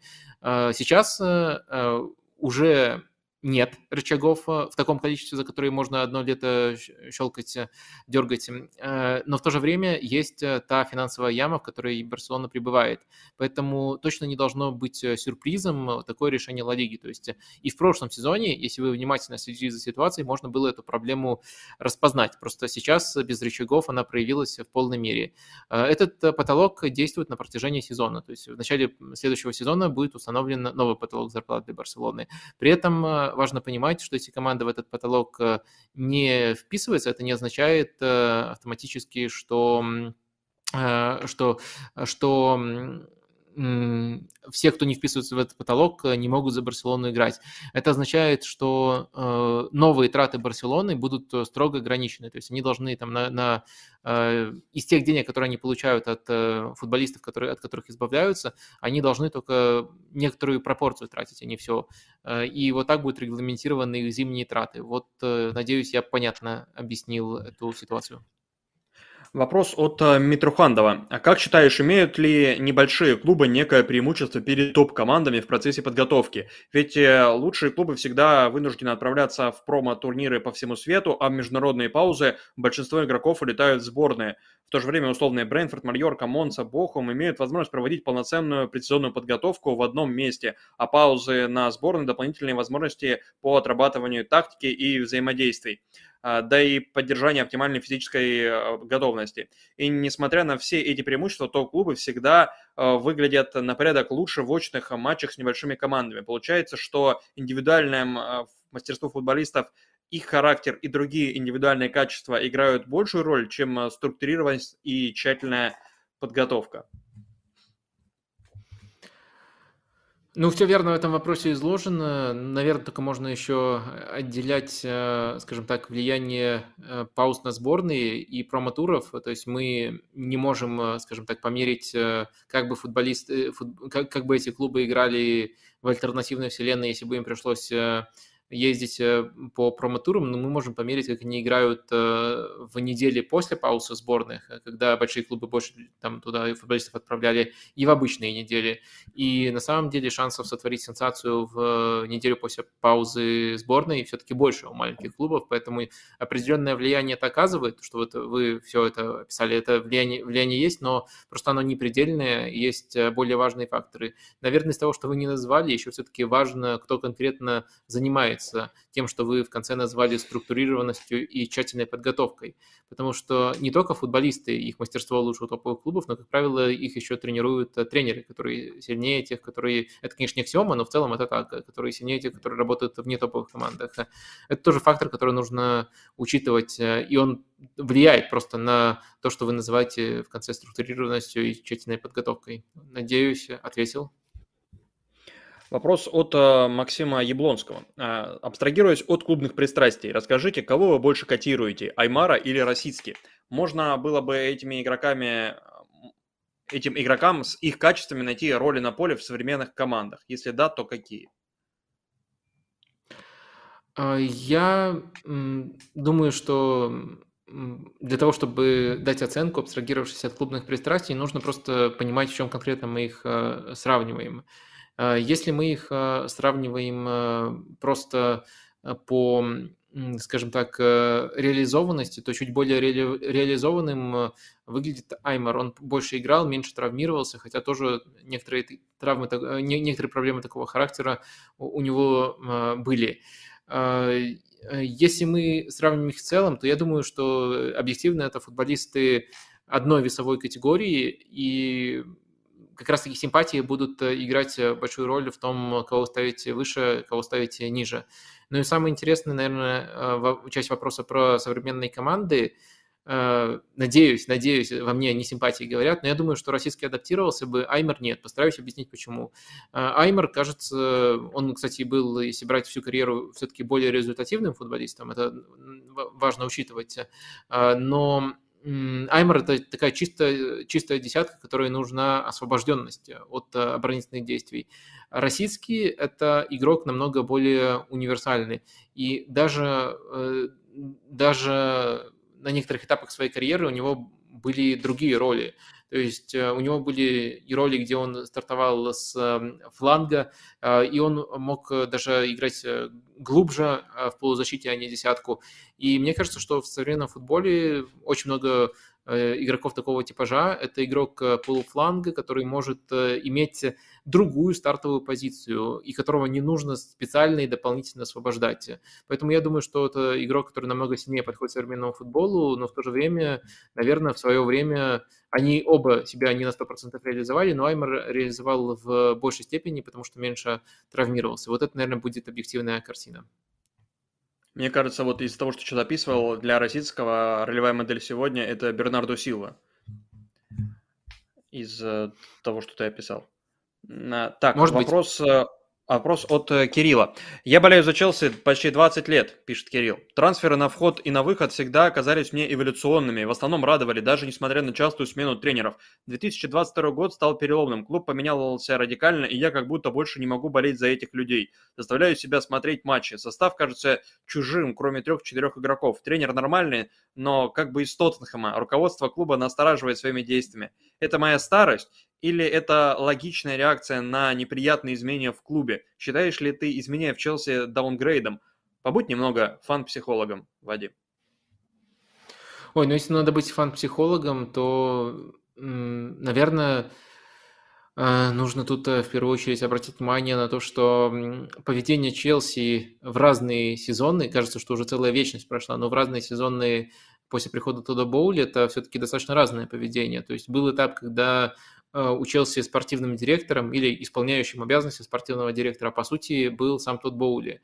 А сейчас у нас эпоха, когда учился целых два спортивных директора, и тот Боули непосредственно в эту сторону э, лезет намного-намного меньше, чем на определенном этапе. И достаточно странно. Я понимаю, что когда копится усталость, когда копится раздраженность, э, то каждая следующая ошибка, она будет э, это чувство увеличивать. Но в то же время странно, если вот объективно смотреть со стороны, странно эти этапы вообще не отличать, как будто это все один большой э, этап. Понятное дело, что там во времена при, при, Абрамовиче тоже были разные этапы, их тоже можно отличать, но они в целом, насколько я понимаю из вопроса, вас устраивали все, но просто когда-то в большей степени, когда-то в меньшей степени. Поэтому наверное, для того, чтобы немножко успокоить ваше болельческое сердце, могу сказать, э, что так уж совпало, что самый такой э, хаотичный, непонятный, не только вам, а мне тоже, я думаю, многим нейтральным зрителям непонятный этап, к сожалению, пришелся на первое трансферное окно при Тоди Боули. Э, это большой минус, это у вас создало такое чувство накопившейся усталости, и дальше это только усугубляется. Но если сравнивать даже два летних трансферных окна, это и прошлое, то они все-таки по конструктивности действий были разными. И постарайтесь, вот если уже пытаться, опять же, в эту роль фан-психолога входить, постарайтесь их эм, дифференцировать. То есть я вам не навязываю свое мнение, что там было ужас-ужас, а теперь хорошо. Либо там уже ужас, но один раз, а не два раза. В общем, я не навязываю, постарайтесь просто для себя отделить и нейтрально посмотреть, как бы вы оценивали вот нынешнее трансферное окно, если бы не было шлейфа, который тянется раньше. Потому что, э, по сути, эти окна организовывали достаточно, достаточно разные люди. Ну и, следовательно, следующий шаг какой может быть? Э, если вам тоже покажется при таком более взвешенном, адекватном анализе, что это все-таки разное поведение, то, может быть, у вас появится, э, по крайней мере, чувство, которое позволит дать этой команде еще один шанс. Не знаю, я не психолог, как вы видите, может быть, неправильно навязывать э, какую-то позицию, может быть, я должен говорить вам, сами решайте, болеть вам или не болеть, но мне все-таки ближе поведение болельщика, который сохраняет очень долго верность своему клубу. Я пытаюсь вас натолкнуть. Не получится, так не получится. На, пытаюсь натолкнуть на путь, который мог бы э, сохранить в вас это чувство. Вот как-то так. В конце концов, это говорит человек, который относительно недавно э, смотрел за футболом Унай Эмери в лондонском арсенале и продолжал болеть за лондонский арсенал. А, IPIR э, спрашивает, в чем секрет успеха трансферной концепции Порту? Вероятно, клуб имеет мощную скаутскую систему, что позволяет серийно находить перспективных игроков. С другой стороны, вряд ли скаутские службы грандов слабее, но мы не видим у них э, схожей эффективности. Понятно, что Порту, Порту готов предоставлять игровое время завтрашним звездам, а у топовых команд позиции заняты топовыми исполнителями. Хотя Порту далеко не единственный клуб, кто делает ставку на юные дарования. Однако их трансферная слава не столь велика. Может, стоит учитывать некие особенности португальского чемпионата, что выделяет э, это первенство на фоне той же Лиги 1, которая известна как кузница кадров. Так написано. Играет ли роль сила бренда Порту? Молодые игроки готовы вручить э, свою судьбу клубу, веря в перспективу пойти на повышение, а гранды смело покупают игроков у Порту, считая, что это своего рода знак качества. Но почему таких ожиданий нет от французских команд? Вот, Вадим, как ты любишь, очень много вариантов. Один противоречит даже другому. А, да, но я думаю, все-таки успехи Порту нужно рассматривать в контексте, как вы в одном из своих направлений замечаете всего португальского чемпионата, потому что у Бенфики, наверное, история продаж еще более впечатляющая. Спортинг тоже, э, спортингу тоже есть чем похвастаться. А, следовательно, э, у нас есть э, достаточно весомые основания для того, чтобы предположить, что часть, как минимум часть всей этой эффективности объясняется лигой. Лигой, где очень э, хорошая история адаптации, как правило, бразильских футболистов, но в целом можно расширить и сказать, э, что речь идет э, в принципе о латиноамериканских футболистах. На этом рынке есть не только хороший скаутинг у Порту, Бенфики и у Спортинга тоже, и у клубов поменьше португальских, но еще есть понимание у агентов, что это хороший следующий шаг, и некоторые Э, трансферы, которые, наверное, не состоялись бы, если бы команды работали чисто на скаутинге, э, могут состояться из-за того, что агенты сами особенно активно к этим клубам э, к этим клубам идут, понимая, что это хороший следующий шаг в их карьере. Я думаю, что это в совокупности с теми вещами, которые вы перечислили, формулируя свой вопрос, но в первую очередь те факторы, вот наибольшее влияние оказывают те факторы, которые я все-таки отметил, ну, в моей картине мира. Но то, что вы отметили, то, то, тоже, то, то, тоже не, не, некоторое влияние э, влияет, э, некоторое влияние оказывает, простите. И думаю, что в совокупности мы такую картину нарисовали тут. Вопрос от Дмитрия. Хотел бы поделиться обидой за французский футбол. Грешным делом иногда заглянешь в какие-нибудь комментарии, и популярнейшим отзывом оказывается прямолинейный и тупоголовый вброс от людей, которые этот футбол никогда не видели. Про Лигу фермеров и все такое. Разумеется, их любимой картой э, является слабый перформанс французских клубов в Еврокубках. И с этой дуболомной констатацией спорить сложно. В то же время мы видим а, множество реально классных, интересных, аутентичных, умных проектов последние годы. Лансес, Алиль, Фансеки, Рен, Женезье, а, Тулузо, Монтанье. А, можно, а, ну, там еще Марсель, Сан-Паоли, да, много примеров. Можно ли выдвигать какие-то гипотезы о противоречии между качеством внутри, по крайней мере на уровне идей, да и визуально, и часто беспомощностью снаружи на евроарене. Без успехов на последней столь многие не узнают о том, с коль много прекрасного в самом чемпионате. Или это уже не прекрасное, раз не способна отстоять себя?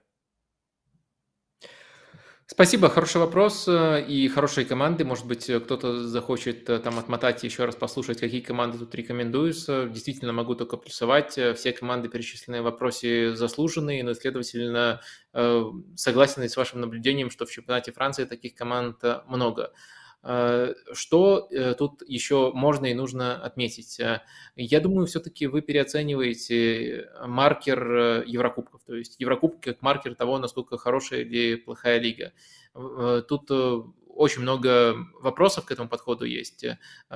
То есть, да, если мы хотим все-таки выяснять, это один из очень-очень плохих маркеров. Хороших нету, есть только плохие и очень плохие. И это, наверное, не очень плохой, но все-таки плохой. Но, во-первых, мы не сопоставляем все команды в лиге, мы сопоставляем только элитную э, группу команд, причем элитную по прошлому сезону. И, например, даже лиги, где ротация этих команд э, меньше, они получают некоторые преимущества. Где команда была элитной в прошлом сезоне, остается в этом и будет э, в следующем. Где ротация больше, уже нет таких преимуществ. То есть очень много факторов, не говоря о том, что выборка матчей между этими командами недостаточная, несмотря, не говоря о том, что коэффициент формируется не на основании очных матчей, между как, какими-то лигами, а на основании матчей там часто с третьими командами. Я думаю, что это просто я думаю, что нет никакой катастрофы в том, что, что, в том, чтобы признать, что у нас нет э, по-настоящему хороших э, инструментов для сопоставления уровня лиг. Я думаю, что кроме э, сопоставления такого с изъянами через выступления в Еврокубках можно как минимум Э, пытаться сопоставлять лиги по тому, насколько хорошо они экспортируют в, в другие лиги футболистов, то есть, э, допустим, в АПЛ. Как хорошо адаптируются футболисты из Лиги 1 в АПЛ э, и как там из условно серии А адаптируются. И тогда уже картина не будет однозначной в пользу одной из этих лиг. И можно даже сказать, что из Лиги 1, по-моему, такое исследование проводилось, они лучше переносят свой перформанс. И это уже аргумент, получается, в другую сторону. То есть э, на выходе Э, тут э, просто нет хорошего способа для того, чтобы сравнить лиги, и не нужно там просто переоценивать, что основываясь на плохих и очень плохих способах, пишут люди, которые считают иначе, и которые, скорее всего, этот чемпионат не смотрят. Но в то же время не думайте обязательно, что это все ложки, а вы в данной, а вы в данной ситуации занимаете самую правильную позицию. А может быть, что мы с вами тут э, путаем э, стиль и силу команд. Может быть, эм, есть э, стиль, но не хватает силы этим командам. Но точно мы не узнаем, и в этом нет катастрофы, что мы не узнаем, к этому надо относиться спокойнее. Но, к сожалению, многие не могут к этому относиться спокойнее и стараются это незнание заменить, ну, хоть какой-то иллюзией знания. Надеюсь, надеюсь, понятно в итоге. Павел Масленников. В последнее время изучаю продвинутые метрики. Появилась идея, как можно дополнить метрики шот-стоппинг у вратарей. Насколько понимаю, основная метрика – это пост-шот XG минус пропущенные голы. Кажется, что она не учитывает влияние сейвов на результат команды. Мое мнение, что основная задача вратаря в части отражения ударов – это держать команду в игре и что сейв при 0-0 ценнее, чем сейв, когда команда проигрывает крупно. Интуитивно кажется, что если пересчитать пост-шот с поправкой на счет и отстранившиеся и оставшееся время до конца матча э, результаты будут отличаться от э, принятой нынче метрики. И такой взгляд может дополнить профиль вратаря. Одно дело быть стабильным и отражать удары на дистанции, другое быть стабильным еще и в нужный момент. Как думаете, было бы интересно оценить шот-стоппинг в таком разрезе? Подскажите, пожалуйста, если знаете, где можно найти данные по постшот для матчей топ-5 чемпионатов в табличном виде или IP. А, так, ну давайте по порядку. Ваше предложение очень интересное. А, мне кажется, что это должно быть не заменой классическому постшоту, а дополнением. То есть интересно смотреть и постшот с адаптацией на, скажем так, стадию матча, на которой делается сейф, и без адаптации. То есть в одном случае мы в большей степени измеряем непосредственно скилл отражения ударов, то есть там реакцию. Шо, э, ну да, шостопинг это в первую очередь э, реакция, выбор позиции тоже, но то, как э, хорошо вратарь отражает удары, то есть его скилл. Во втором случае мы также уже получаем, во-первых, важность, насколько много пользы он принес, а во-вторых, возможно, некоторые, некоторую информацию о его психологии. Конечно, тоже тут важно не переоценивать э, эту информацию, поскольку ударов на каждой стадии матча будет не так уж много, то есть при каждом счете их в целом э, не так много, как нам хотелось бы для того, чтобы э, эта метрика точно передавала уровень вратаря, а на отдельных стадиях их будет еще, еще, еще меньше, чем в совокупности. То есть это важно не переоценивать, но в некоторой степени можно говорить, что это также отражает его психологию, насколько хорошо он справляется с давлением, ну или насколько хорошо ему в, в стрессовых ситуациях ситуациях везло в конкретный сезон. Везло я употребляю тут, потому что метрика, потому что выборки будут слишком маленькими, и это может быть психология, а может быть везение. Но взглянуть на такие данные, безусловно, было бы интересно с адаптированным под, э, э, под э, Game State с данными адаптированными под Game State. Что касается последнего вопроса про API и в табличном виде данные э, непосредственно у меня нету, э, где взять в открытом э, доступе не знаю, но могу выступить тут посредником, может быть, смогу связать вас с теми, кто непосредственно в компаниях работает, если им будет это интересно, то интересно там, ваше исследование, то, может быть, они поделятся с вами добровольно данными. Напишите мне в Телеграм по последнему вопросу, я постараюсь тут именно в такой роли посредника выступить. Так, и последний вопрос, э, вопрос э, картинка, но это ложная картинка, потому что это картинка с буквами, но он очень глобальный. Вопрос от Александра, последний вопрос из Boosty, я имею в виду. О, вот он должен сейчас появиться у всех. Э, суть его в, э, в том, как вы оцениваете трансферную кампанию Ливерпуля за два сезона. Именно за два сезона настаивает Александр, потому что была пассивность прошлым летом, которая привела к необходимости тратить этим. И одна непредвиденная потеря Фабиньо, э, непредвиденная потеря, считает Александр, насколько я понял, привела к тому, что клуб не успел решить все задачи. Тезисы такие, тезисы, тезис ключевой. Ливерпуль стал слабее относительно себя версии сезона 21-22. Нападение обновилось отлично, но перебор восьмерок в полузащите и нет шестерки. Разрыв в качестве основных защитников и их э, и тех, кто их может заменить. Э, и на трансферы при этом за два с половиной года, включая зиму, в которую пришел Луис Диас, э, на трансферы потратили на седьмое место АПЛ, в общем, седьмое место по тратам на трансферы у Ливерпуля. И, собственно, конкретные вопросы, под вопросы к этому общему об оценке трансферной кампании именно за два года. Ливерпуль стал слабее сезона 21-22, и трансферная работа удовлетворительная э, в лучшем случае. Э, и дальше третий вопрос, как будто э, не оставляет шансов ответить э, на предыдущий а, как-то иначе. Ранжируя факторы плохой работы э, трансферной, э, ранжируй, пожалуйста, факторы. Уход Эдвардса и Грэма, жадность э, ФСГ, э, подход правильный игрок или никакой, или какой-то еще фактор.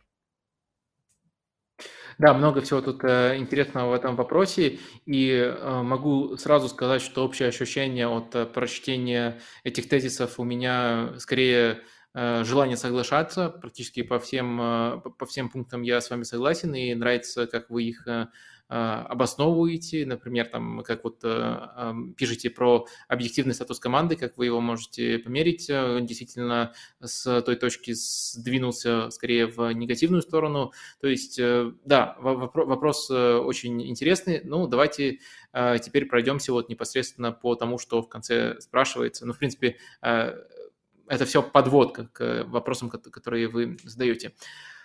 А, я согласен с утверждением, что Ливерпуль сейчас слабее, чем был в конце сезона 21-22, э, но, наверное, тут нужно добавлять, что Ливерпуль должен был проводить эту предсезонку, э, проводить эту перестройку так или иначе. То есть э, пришла точка, когда, когда клуб должен был начинать действовать, э, и, конечно, он действует, наверное, не безупречно. И в целом, да, статус в не лучшую сторону изменился, но в то же время важный момент, что не было такого такой опции просто оставить все как есть и остаться на том же уровне. Может быть, он падал бы не так э, быстро, может быть, наоборот, все стало бы еще хуже, но остаться в той точке было невозможно, нужно было что-то делать, потому что средний возраст команды на тот момент э, э, был таким, что нужно было обновление. Далее, Согласен ли я, что работу клуба в этот период э, нужно, можно оценить в лучшем случае как эм, удовлетворительную? Да, с этим я полностью согласен. А, и переходим э, вот к этому тоже очень интригующему меня занятию, ранжировать вот эти вот э, пункты, ранжировать, что оказало наибольшую роль. А, и тут, наверное, я расположу в таком порядке. А, на первое место я поставлю уход э, Эдвардса и Грэма. Я думаю, все-таки они очень сильно влияли на то, как Ливерпуль строит свою трансферную политику, а, особенно Эдвардс, который был э, не только человеком, который влиял на трансферную политику, но еще был важным связующим звеном всей, всей структуры. И вот дальше вы как одну из причин называете прижимистость ФСГ, и, наверное, в случае, если бы Эдвардс остался, то в некоторых ситуациях можно было бы лучше донести посыл, почему больше денег нужно потратить именно сейчас, чтобы не тратить еще больше через какое-то через какое-то время. И я думаю, что нужно смотреть не только на то, какую систему э, в плане аналитики в плане трансферов э, он выстроил, но и на то, каким важным связующим звеном он был. И тут все-таки его очень сильно не хватает, поэтому на первое место я в качестве факторов ставлю вот именно уход э, Эдвардса. Ну и Грэма вы тоже упомянули. Э, тоже очень э, важная фигура. Мы на одном из недавних стримов как раз таки рассказывали, что они свое агентство консалтинговое открывают вместе Эдвардс и Грэм. Посмотрим, будут ли они сотрудничать э, с Ливерпулем. В любом случае за ними будет очень интересно последить. На второе место, наверное, я поставил бы то, что вы называете подход либо этот игрок, либо никто другой. И этот подход работал, пока э, был Эдвардс, пока был, был, было такое связующее звено, которое могло чаще позволять добиться вот именно того самого игрока. Э, без Эдвардса это часто стало приходить к ситуации, мы этого игрока не получаем, а потом так или иначе вынуждены реагировать э, и немножко даже паниковать. Либо вообще эту позицию какое-то время игнорировать. Эм, я думаю, что это на втором месте в списке причин. И на третье я поставлю прижимистость ФСГ. Я думаю, что с теми ресурсами, которые выделяются, можно было показать больше результат. Э, да, на, на лучший результат именно на трансферном рынке, я имею в виду. Да, безусловно, вы там здорово упоминаете, что по тратам в этот период Ливерпуль лишь седьмой в ВПЛ, что подчеркивает, что тратить можно больше, что конкуренты способны тратить больше, но в то же время, я думаю, все равно тем ресурсом, который был, можно распорядиться было лучше, поэтому эту причину ставлю на третье место. Думаю, мы с этим вопросом разобрались. Э, ну и отдельная особая благодарность за такой э, вопрос. Он очень подробный и очень конструктивный. Да, ну и с вопросами из Пусти тоже разобрались. Э, возвращаясь к предыдущему, просто спрашивали про постшот, и в чатике писали про, вот Александр писал про, на FBRF вроде должны быть данные по постшот XG, и я тоже помню, что они там есть, они вроде есть там по, в вкладке э, продвинутой статистики по вратарям, э, там же есть постшот XG, или это что-то другое, Вадим? Ну, в вопросе написан API, то есть поток, который, с которым можно играть. А, нет, там написано и... или. Там написано или, или. Там или. То есть в табличном виде, но вот в табличном виде здесь есть. Э, я не знаю, можно ли это скопировать. В табличном виде есть. Да, да, в табличном ну, виде есть. Я думаю, как-то вы разберетесь. Но... Да, мне казалось, что э, приоритет именно на таком. Ну ладно, да, в табличном виде есть, конечно. Да, но это максимум, что есть в публичном доступе, насколько я понимаю. Давай перейдем к Э, рубрики «Не новости, но события». Здесь у нас три, по сути, события. Главное, наверное, из них, э, ну, самое внезапное, то, что мы, может быть, даже немножко анонсировали на прошлом стриме, но так очень осторожно. А, Флик уволен из сборной Германии, причем уволен между матчами товарищескими по, после э, сборной Японии, после матча сборной Японии, где проиграли 1-4, и перед э, сборной Франции, где уже тренировал Руди Фюллер внезапно. И там Германия победила, но не, не суть. А, четыре поражения в пяти матчах товарищеских, э, провал на чемпионате мира, и все. И он первый тренер, уволенный в истории сборной Германии. Все дело в м, проблемах с раздевалкой.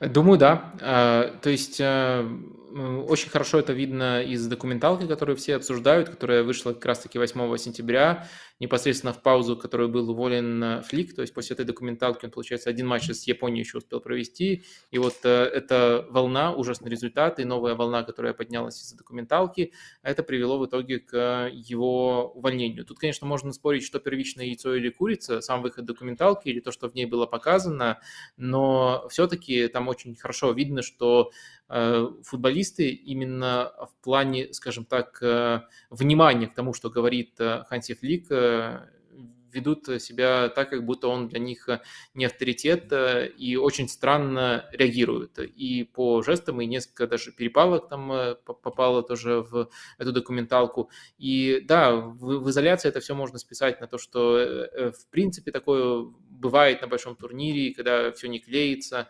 Э, можно списать, что, хотя не знаю, часто ли бывает, когда вот э, этот эпизод самый про «давайте будем учиться у гусей», э, часто ли тренеры так пытаются говорить, да, некоторые примеры там приводились там у Гвардиолы, у Венгера, но э, фишка в том, что у этих тренеров мы не видели реакцию. Э, то есть, может быть, они это смогли донести э, в настолько правильной тональности, что э, реакция была другой. Тут очень важная реакция, а тут, к сожалению, и очень смешная история. И еще мы видели, как футболисты на нее отреагировали с э, тотальным недоумением. В общем, э, я думаю, что атмосфера и некоторые, некоторое отсутствие уважения, э, неспособность Флика добиться уважения футболистов, она привела к тому, что это решение было неизбежным.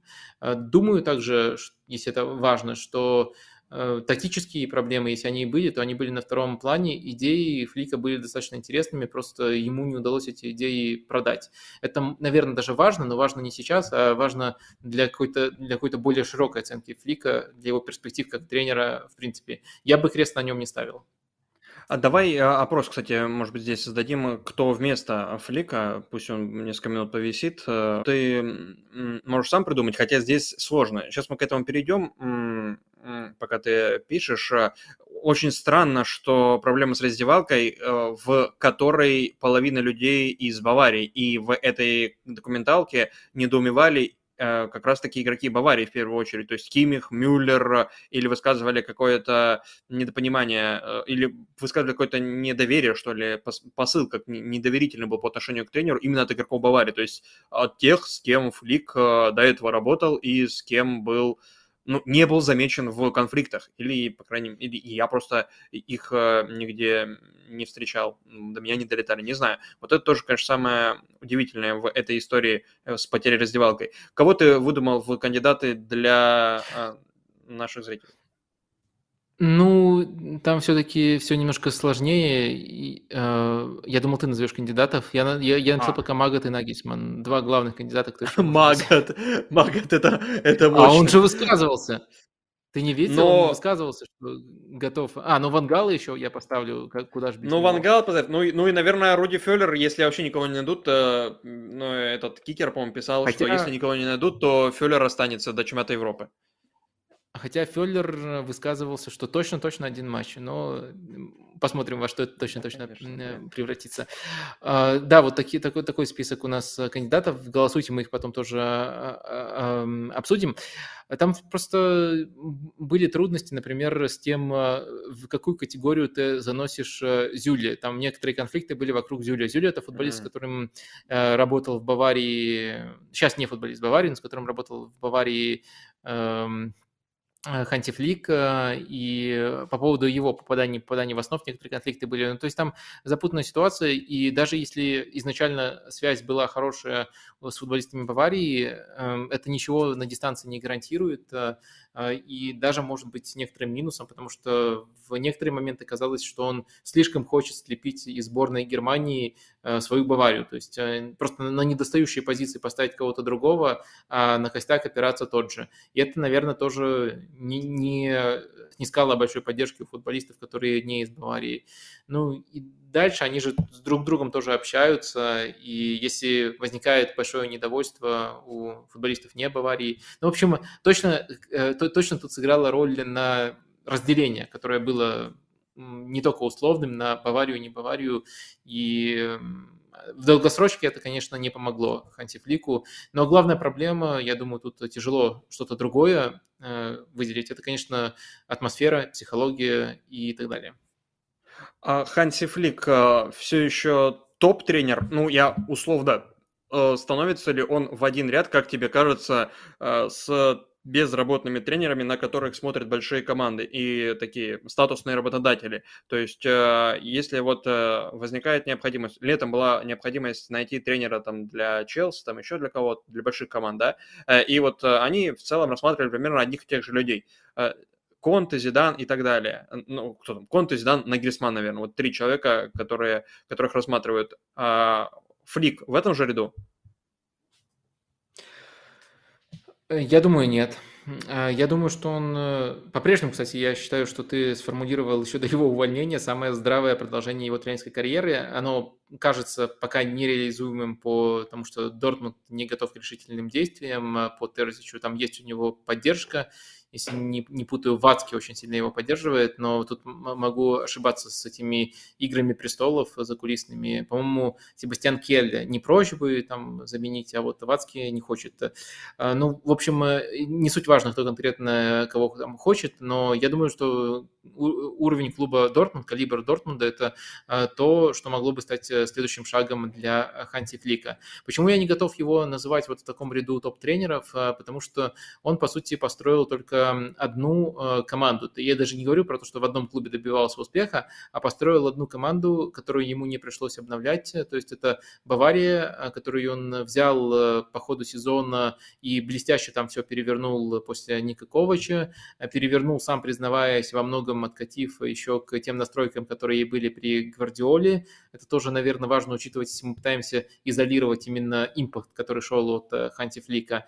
А, и дальше в сборной Германии он, по сути, пытался воспроизвести выехать на багаже Флика. Флик пытался выехать на багаже Флика в сборной Германии, и мне кажется, это, это то, что у него относительно получалось. И на одном месте работы, и на другом месте работы. То есть, когда он на это опирался успешно, у него получалось.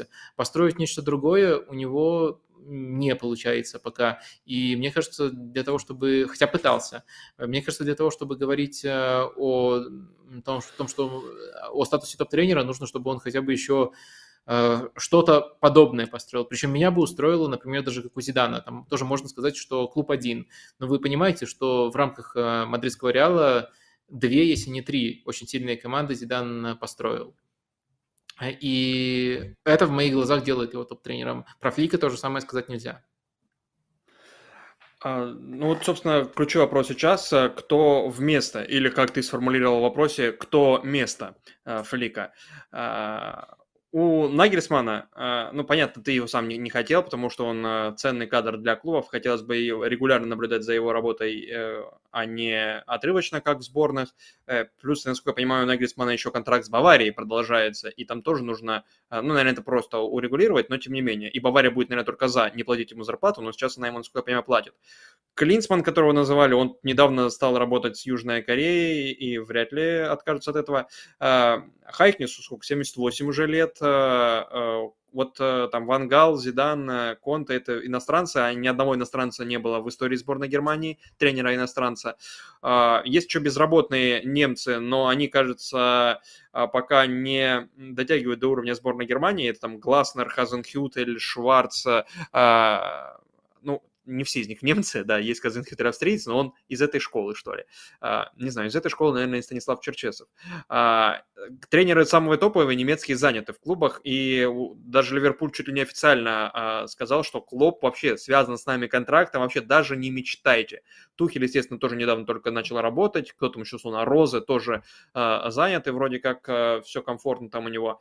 Но есть еще Рангник, который, в принципе, может кинуть, кажется, любую вообще, любое свое место работы и там бросить Австрию, как бы у него хорошо все там не складывалось в отборе, а, и уйти. И вот а, у тебя еще спрашивал а, Меркен 19 в сообществе в YouTube, а подошел ли бы Фавр сборной Германии? Э, я думаю, что Фавор точно не был бы в числе первых э, претендентов и там или лучших претендентов. Э, ну, наверное, для уровня сборных тренер вполне достойный, но все-таки сборная Германии, наверное, может себе найти лучше, только если все эти лучшие откажутся, тогда Фавор, наверное, подошел бы. Но вот я в нем не вижу Э, вот прямо такого идеального пазла, чтобы все сходилось, поэтому, может быть, стоило немножко э, расшифровать, что конкретно имелось в виду, может быть, какие-то есть э, плюсы, именно какая-то повышенная совместимость у Фавра именно со сборной Германии. Сейчас я, я не вижу особенных плюсов. Если пытаться ранжировать кандидатов, то про Мага-то я, кстати, вспомнил еще до того, как он этот спич свой выдал по поводу того, что он мог бы возглавить. Я его вспомнил в конкретном контексте. У меня спросили, а есть ли вообще кто-то такой нетипичный из тренеров немецких, которые играют э, ближе к такому автобусному стилю и которые там не будут с высокой линией, с высоким прессингом выпендриваться. И вот э, я, отвечая в Твиттере э, человеку, который этот вопрос задал, сказал, что вот Магат приходит в голову первого в таком контексте. Я не думаю, что это правильный путь для сборной Германии, но вот почему-то в таком контексте мне Магат первым пришел в голову. Ну, и другие варианты, самые интересные, поскольку они попали в вопрос, это, конечно, мне кажется, а, Нагисман и Вангал. Вангал – это просто очень сильный тренер, очень интересный тренер, который Э, оказывается, не завершил карьеру, но не завершил карьеру только в том случае, если поступит интересное предложение, и интересное предложение именно из сборной. И вот эти слова он сказал по совпадению в тот момент, когда интересная сборная освободилась. Вот э, такая у него интересная ситуация. А, Нагисман, э, я, да, писал на самом деле, давайте сохраним его для клубного футбола. Но на самом деле потом немножко мое мнение трансформировалось Э, если, если четко проговорить, что Нагильсман будет тренировать э, команду только до Евро, то может сложиться ситуация, ну, включая Евро, может сложиться ситуация, где никто ничего не теряет, клубный футбол ничего не теряет. Сейчас Нагельсман без работы, он может на, на короткий срок возглавить сборную Германии, провести Евро. Домашний Евро – это неплохой а, стимул для него, ну, дополнительный стимул для него на какое-то время опуститься на уровень сборных. То есть, если это не дело долгосрочной истории, а сразу сказать, что это краткосрочная история, то я готов, так и быть, готов э, отдать в аренду на Нагельсмана э, сборной Германии. А, будет вообще интересно, если Нагельсман, да, будет работать со сборной Германии на Евро, а, а потом внезапно возникнет... Ну, просто потому что сейчас нет как будто варианта для клубной работы Нагельсмана. А летом ну, у одного топ-клуба точно уже будет вопрос, э, кого назначать а, у Реала. И они начнут переговоры. Нагельсман э, каким-то образом тайком договорится с Реалом, и за 4 или за сколько, да, за 4, кажется, дня до чемпионата Европы его снимет Германия, и история повторится, но уже в, с другой сборной. А, Айтем, вопрос. Это я аплодирую за тончайший переход к теме Рубиалиса. Да, да, давай про Рубиалиса тогда. Кто, давай. кто, кто так делал, интересно? Э, кто, кто, кто, кто бы это мог быть? Но если не помните, то это с Лапитеги история. Денис тут просто не называя имен написал, что случилось с Лапитеги, с Лапитеги который договорился с Реалом, был уволен незадолго до турнира, до ЧМ 2018 года. Как раз-таки это решение принимал э, Рубиалис. А, да, давай пока тогда этот вопрос еще повисит, э, поотвечают э, э, те, кто нас смотрит, э, э, насчет будущего, э, замен, будущей замены Флика, может быть, кстати, никто из этих четверых. А, а мы еще одно, собственно, событие обсудим, которое, судя по всему, завершилось на этой неделе. Рубиалис ушел с поста президента Федерации футбола Испании. Он дал большое интервью Пирсу Моргану, а, ну, наверное, не такое эпохальное, как у Криштиану Роналду было, но именно в нем, насколько я понял, Пирс Морган сказал, что собирается подавать в отставку, потому что не может продолжать работу, отношение ко мне может затронуть тех, кто мне дорог, сказал а, Рубялис. А, а по информации АЭС, Рубялиса убедил президент УЕФА Чеферин, с, у них там дружба, все дела, и Чеферин дал понять испанцу, по данным испанских, испанской прессы, что дальнейшее пребывание Рубялиса на посту главы э, президента э, Федерации футбола испанской может поставить под угрозу заявку Испании на проведение чемпионата мира 2030. Веришь ли ты в такой э, сценарий, то, что именно такой сценарий разрешился, или здесь нужно подтверждение от э, э, Руя Пинто и Football Leaks?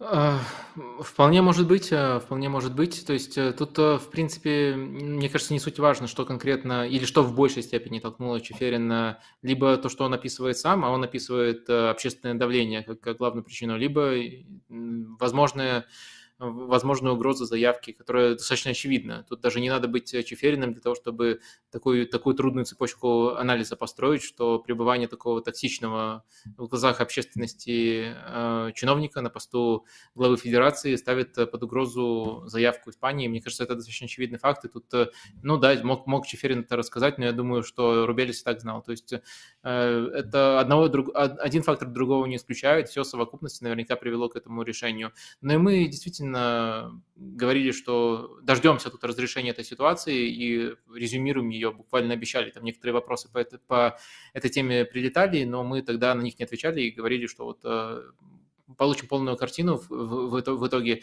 дождемся разрешения ситуации и резюмируем.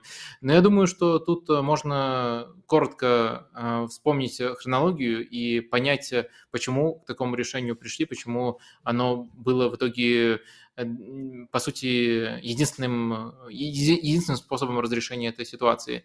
Э, конечно, э, все началось с того самого поцелуя Эрмосо в финале, поцелуя Рубиалисом Эрмосо в финале, после того, как Испания выиграла женский чемпионат мира. А, но если вот на самой первой стадии еще, возможно, были споры, насколько это уместно, насколько это не, не, э, допустимо либо недопустимо, то есть э, чиновник в порыве эмоций э, целует свою подопечную, подчиненную, и насколько это нормально то э, намного большую волну вполне оправданной критики э, вызвали, конечно, дальнейшие действия Рубиалиса. То есть э, о уместности или неуместности этого жеста можно было бы спорить, если бы он очень четко извинился, сказал, что это недопустимо, но это было сделано в порыве эмоций и так далее. Но такого не случилось. Вместо этого он начал делать очень странные вещи. Он сначала опубликовал фейковое заявление Эрмоса э, на сайте Федерации, э, что было очень странно. Наверное, он ожидал, что его авторитет настолько непререкаем, что просто никто не посмеет сказать, что это на самом деле э, слова напечатанные, которые никогда не произносились, но это всплыло, опровержение последовало, и это первый странный жест. Второй странный жест, он пытался через главного тренера надавить на футболистку, чтобы она снялась с ним в совместном видео. Это не то видео, о котором вы подумали, это видео, в котором эм, они должны были показать, что все нормально, что конфликт в прошлом. Э, это тоже не сработало. И вот такое вот административное давление – это чуть ли не главная причина претензий к Рубиалису. То есть мне тоже не очень нравится, что его смело вот такой волной. На самом деле, если посмотреть просто на его компетенции как чиновника, его, у него проблемы должны были начаться раньше. Там и коррупционные делишки, мы его тоже упоминали, разбирали на одном из стримов, можете э, послушать. Да, это может быть не очень круто, что его смело этой волной, его должно было раньше смести, но претензии к нему абсолютно обоснованные. Дальше еще были интересные детали, которые связаны с его семьей. То есть там мама объявляла забастовку по поводу того, что сына несправедливо критикуют, э, и несколько лет, э, несколько, простите, дней, слава богу, что лишь дней э, не питалась. Голодовку она, а не забастовку объявила, извиняюсь. Потом еще дядя Рубиалиса выступал и рассказывал про то, что мы верим Эрмосу, мы ее поддерживаем, мы знаем, кто, кто на самом деле наш Луис Рубиалис. В общем, очень такая адская история, другого слова не подберу, э, со всех ракурсов. И очень, наверное, показательно, что финальным актом стало интервью Пирсу Моргану, который в, этом, в этой беседе не задавал никаких вопросов, который выступал просто подстилкой для микрофона.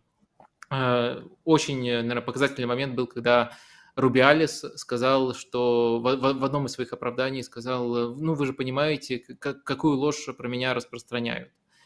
И любой нормальный, уважающий себя журналист, не постилка для микрофона, конечно, спросил бы, нет, уточните, пожалуйста, а что конкретно вы имеете в виду. И дальше мы могли бы оценить, а, это действительно ложь, либо никакой лжи про Рубиалиса не распространяется.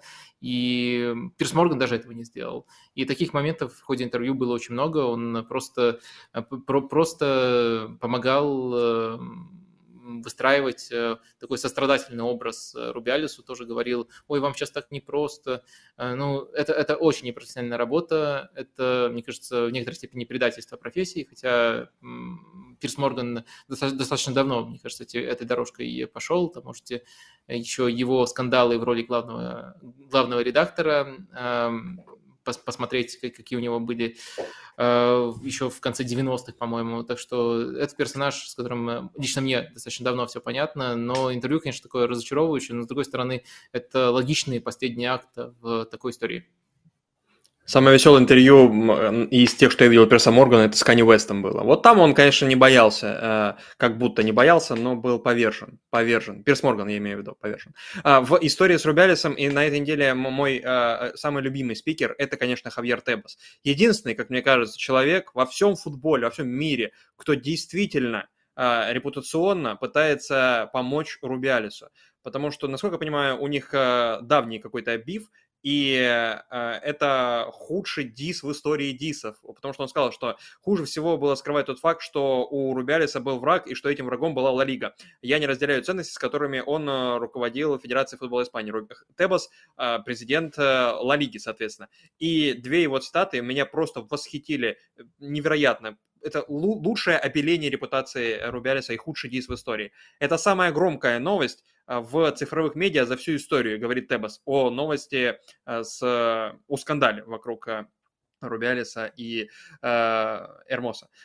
Ущерб от этой ситуации серьезнее, чем от 11 сентября, говорит Хавьер Тебас. Я такой, вау, вот это он молодец, вот это он, вот это, это он гений просто пиара, просто гений, как он это делает. И еще одна, конечно, фраза э, по поводу Рубялиса от Эбоса. Он, Рубялис, довел все до предела. Были и более серьезные вещи. Он знал, что однажды что-то произойдет. Оргии после рабочего дня, приглашение друзей на паэлью. Были вещи, которые нельзя назвать нормальными. Это замечали, но не придавали значения. Когда-нибудь это должно было случиться, и это случилось. Я думал, все сойдет ему с рук. И вот как бы две, две, две, две вещи, две вещи, сейчас, прости, пожалуйста, я закончу. А, вот что, во-первых, страшного в оргиях после рабочего дня, это может э, предъявляться как претензия только сотрудникам, наверное, порной индустрии. А, а всем остальным в рабочий день это может определяться как претензии в, во, во время рабочего дня, а после рабочего дня, да пусть делают, что хотят. А, вот. Но и вторая победка самая удивительная. Почему это худший дис? Потому что Тебас, по сути, этой фразы говорит, да все знали, чем они там занимаются. И я знал тоже, но не придавали этому значения. И я, Тебас, думал, что все ему сойдет с рук. Блин, а ничего, что он, по сути, сейчас сказал, что покрывал таким образом, зная, что происходит э, в Федерации футбола Испании, и таким образом э, способствовал этому, покрывая и не разглашая эту информацию. Это просто гений, просто гений. А, нет, нет, нет, э, тут немножко уже путаницу, мне кажется, ты добавляешь. Все-таки Тебас очень активно и критиковал, и, по-моему, даже некоторые, да, да. Некоторые, некоторые административные тоже жалобы подавал на Рубиалиса, так что он точно не был тем, кто, тем, кто покрывал Рубиалиса. Э, ну, цитата про 11 сентября, это, конечно, жесть. Ну, конечно, можно уйти в сторону, что Испания, конечно, не пострадала, Испанская футбольная федерация не пострадала от той ситуации, а сейчас пострадала, и формально прав, конечно, эм, Тебас, но это странно. У меня почему-то э, странно просто такое говорить, и какой-то кринж испытываешь, когда ты читаешь. У меня подобное ощущение было, когда, помнишь, Антонио, Майкл Антонио из Вестхэма пытался защитить Курта Зума, который бил кошку, там видео это, это было, и он сказал, сказал, разве это хуже, чем расизм? Мне кажется, и те, кто занимается борьбой против расизма, были не в восторге от такой цитаты кринжовой и, ну, совсем не в ту сторону направленной. И непосредственно Курт Зума тоже эту защиту вряд ли, вряд ли оценил. А, и тут э, похожее чувство, когда читаешь это. Но про орги, если ты серьезно говорил э, свой тейк, э, я думаю, проблема не в том, Я все свои тейки говорю серьезно, Вадим. Да, э, мне кажется, что это личное дело каждого, что считать развратным, что не считать развратным. Я, я думаю, просто если уточнить эту претензию, там были скандалы по поводу того, как он расходовал деньги Федерации. Это связано. То есть э, своим друзьям э, устраивать оргии на деньги Федерации. Вот это вот полностью звучит так претензия. И мне кажется, это, эта претензия, она достаточно уместная. А, ну что, тут вроде да, все. Давай закро, закро, закроем, да, опрос по флику и к э, последнему событию перейдем к футбольному уже наконец. Эм, футбола было немного, но что-то было. Кто вместо флика? Кто вместо флика? Нагельсман 44%, Вангал 31%, Фёллер 14% и всего 12% за Мага. Это бедный Мага, даже, даже Фёллеру проиграл. Францию обыграл. Даже. А, нет, это Федор обыграл Францию, поэтому все логично, да. Там еще и Зомер, по-моему, ой, Зомер, господи, э, Замер э, в, всплывал в списке кандидатов, э, человек, который в 2005 последний раз работал. Ну, Фёллер, в принципе, тоже, ну, да ладно. А, так, последнее событие, которое нужно обсудить, это... Я просто увидел, подожди, я увидел комментарий, отходил и пропустил самый интересный момент стрима про орги. Я просто подумал, что если кто-то, есть такой человек в мире, который включает... Этот стрим ради таких тем, да-да-да. Да, и попадает именно этот момент, когда, ну, оргии, считать это, э, считать это развратом или не считать это развратом, это личное дело каждого. Да, если кто-то попал на этот момент на первом стриме. Кстати, Вадим Лукомский планирует выпускать какие-то э, короткие э, форматы и не только для стандартного YouTube, но и для черно-желтого YouTube, черно-оранжевого, да, какой он там. Да. Так, Вадим, давай про футбол все-таки. Хватит, а то я понимаю, тебя тянет на скандал. Давай про футбол. Э, Спалетти дебютировал со сборной Испании и сыграл два матча в ничью с Северной Македонией и а, я... а, Испания, да, Италия. Испанию пока не доверяют. Италии. А, э, ничью сыграл в Северной Македонии и победил сборную Украины. А, что нового в игре а, Спалетти ты увидел относительно того, что было у Манчини? А, и насколько это Э, похоже на то, что было у Наполи в прошлом сезоне, у Наполи на Спалете. Ну, давай по порядку. Я тут несколько скринов э, подготовил, чтобы мы могли так максимально наглядно и а, более оперативно обсудить э, то, что меняется в игре сборной Италии. Давайте начнем вот как раз-таки с первого из них, где схема без мяча видна у сборной Италии. А, вот э, тут видно, как они выстраиваются. То есть, если мы говорим про схему без мяча, то все очень, и в целом про игру без мяча, то все очень похоже на то, вот, вот сейчас э, правильный скрин у нас, а, все очень похоже на то, а, как э, играл Наполи. То есть это схема, которую можно записывать как 4-3-3, э, если по линиям, то 4-1-4-1, и на своей половине поля такую схему обретают. Но другая схема, давайте посмотрим следующий скрин, у команды уже в прессинге. В прессинге это уже больше похоже на 4-4-2, и один из полузащитников, э, в Наполе это был Зелинский, тут, э, как мы видим, это Барелла, иногда этим футболистом был Фротези, выдвигается для того, чтобы создавать 4-4-2, и в зоне мяча вот за счет этого движения прессинговать более интенсивно, и вся команда а, потом э, смещается. То есть без мяча, на самом деле, мы видим, что пытается воспроизвести Спалетти то, что он показывал в Наполе. Но интересные отличия отличают, выделяются, если мы посмотрим на то, что команда делает с мячом. И они связаны, конечно, с характером характером футболистов, которые в распоряжении у Спалетти. Э, какое главное качество было у Наполи? Да, спасибо, скрин вот уже нужный нам показывают. Э, какое качество было в Наполе у него главное? Это преодоление давления через центральную зону, поскольку там прессинг-устойчивые футболисты были. Тут э, в сборной Италии в центре у нас вышли Локотели, Фротези и Барелла. Другой типаж футболистов, и среди нет, них нет таких, как Лоботка, таких, как Замбонгиса, которые сохраняют мяч под давлением. Поэтому в преодолении прессинга больший акцент сейчас у нас э, на фланге. Э, и в данном эпизоде Фротези, центральный полузащитник, открывается во фланговую зону. Давайте дальше посмотрим, как развивался этот эпизод на следующий скрин. Потом именно он в свободной этой зоне получает э, мяч и становится игроком, который, по сути, выводит Италию уже на чужую половину. Это вот видно на следующем скрине. И тоже, по сути, возникает э, по типологии ситуация, которую часто мы видели в Наполе, когда сначала вы выманили в прессинг, потом преодолели прессинг, и потом э, достаточно неплохие соотношения у команды в атаке. Пять футболистов эту атаку поддерживают, причем атаку на пространстве пространстве. Э, и эта конкретная атака не закончилась опасным моментом, но э, э, такие атаки создают потенциал для опасных моментов. Я думаю, пока можно со скринами про сборную Италии закончить. Спасибо большое за эту помощь. И резюмировать можно тем, что без мяча это очень похоже на то, что Спалетти делал в Наполе. С мячом из-за качества футболистов есть нюанс. Э, акцент на фланге в преодолении прессинга, а не на центр. Но сама идея выманить соперника в прессинг и потом пройти этот прессинг, она достаточно похожа у Спалетти. То есть э, уже сейчас эм, узнается, узнаются черты его последнего и, наверное, самого успешного проекта в этой сборной Италии, но в то же время есть э, значимые отличия, которые я постарался максимально наглядно с помощью скринов проиллюстрировать вам.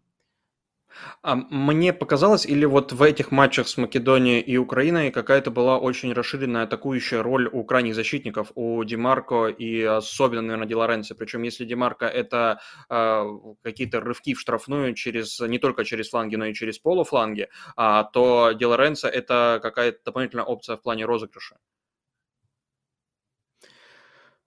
А, относительно чего? Относительно того, что Относительно было того, что было у Манчини, да. Наверное, но не относительно того, что было в э, Наполе у Спалетти. Э, в этом отношении все весьма похоже, причем один игрок э, играл и там, и там, это Ди Лоренцо. Да, да, и, собственно, я, я к чему это вел? К отличиям от Спалетти, о, от, от Манчини, и видишь ли ты какое-то направление для прогресса в плане, не знаю, атакующей игры или еще какой-то относительно как раз-таки предыдущей версии сборной? А, да, не выпускать Скамаку на поле. Вот это вот э, мое главное пожелание, потому что я офигел. Сегодня в Reddit видел опрос, и там большинство пользователей проголосовало, кто должен быть нападающим для сборной Италии, большинство проголосовало за Скамаку. Ну, это просто ужас. Я утратил веру в человечество на этом моменте. Сейчас э, точно гляну, сколько там э, было по пропорции, но это, конечно, меня напугало. Нет, но вот в этом... пока ты ищешь, да, да Скамака же, ну, слушай, он пришел в, к а, Гасперине, он сейчас, может быть, подправится в плане прессинга, он уже даже забил там пару голов за один матч, а, ну, он там провел 4, по-моему, но вот в одном сделал дубль, а, и Почему? Ну, вдруг он изменится. Не, Распадори должен быть нападающим. Э, там, Даже не общем, Иммобили. Потому что вот с Македонией да, было там... Мобили, а с Украиной уже Распадори.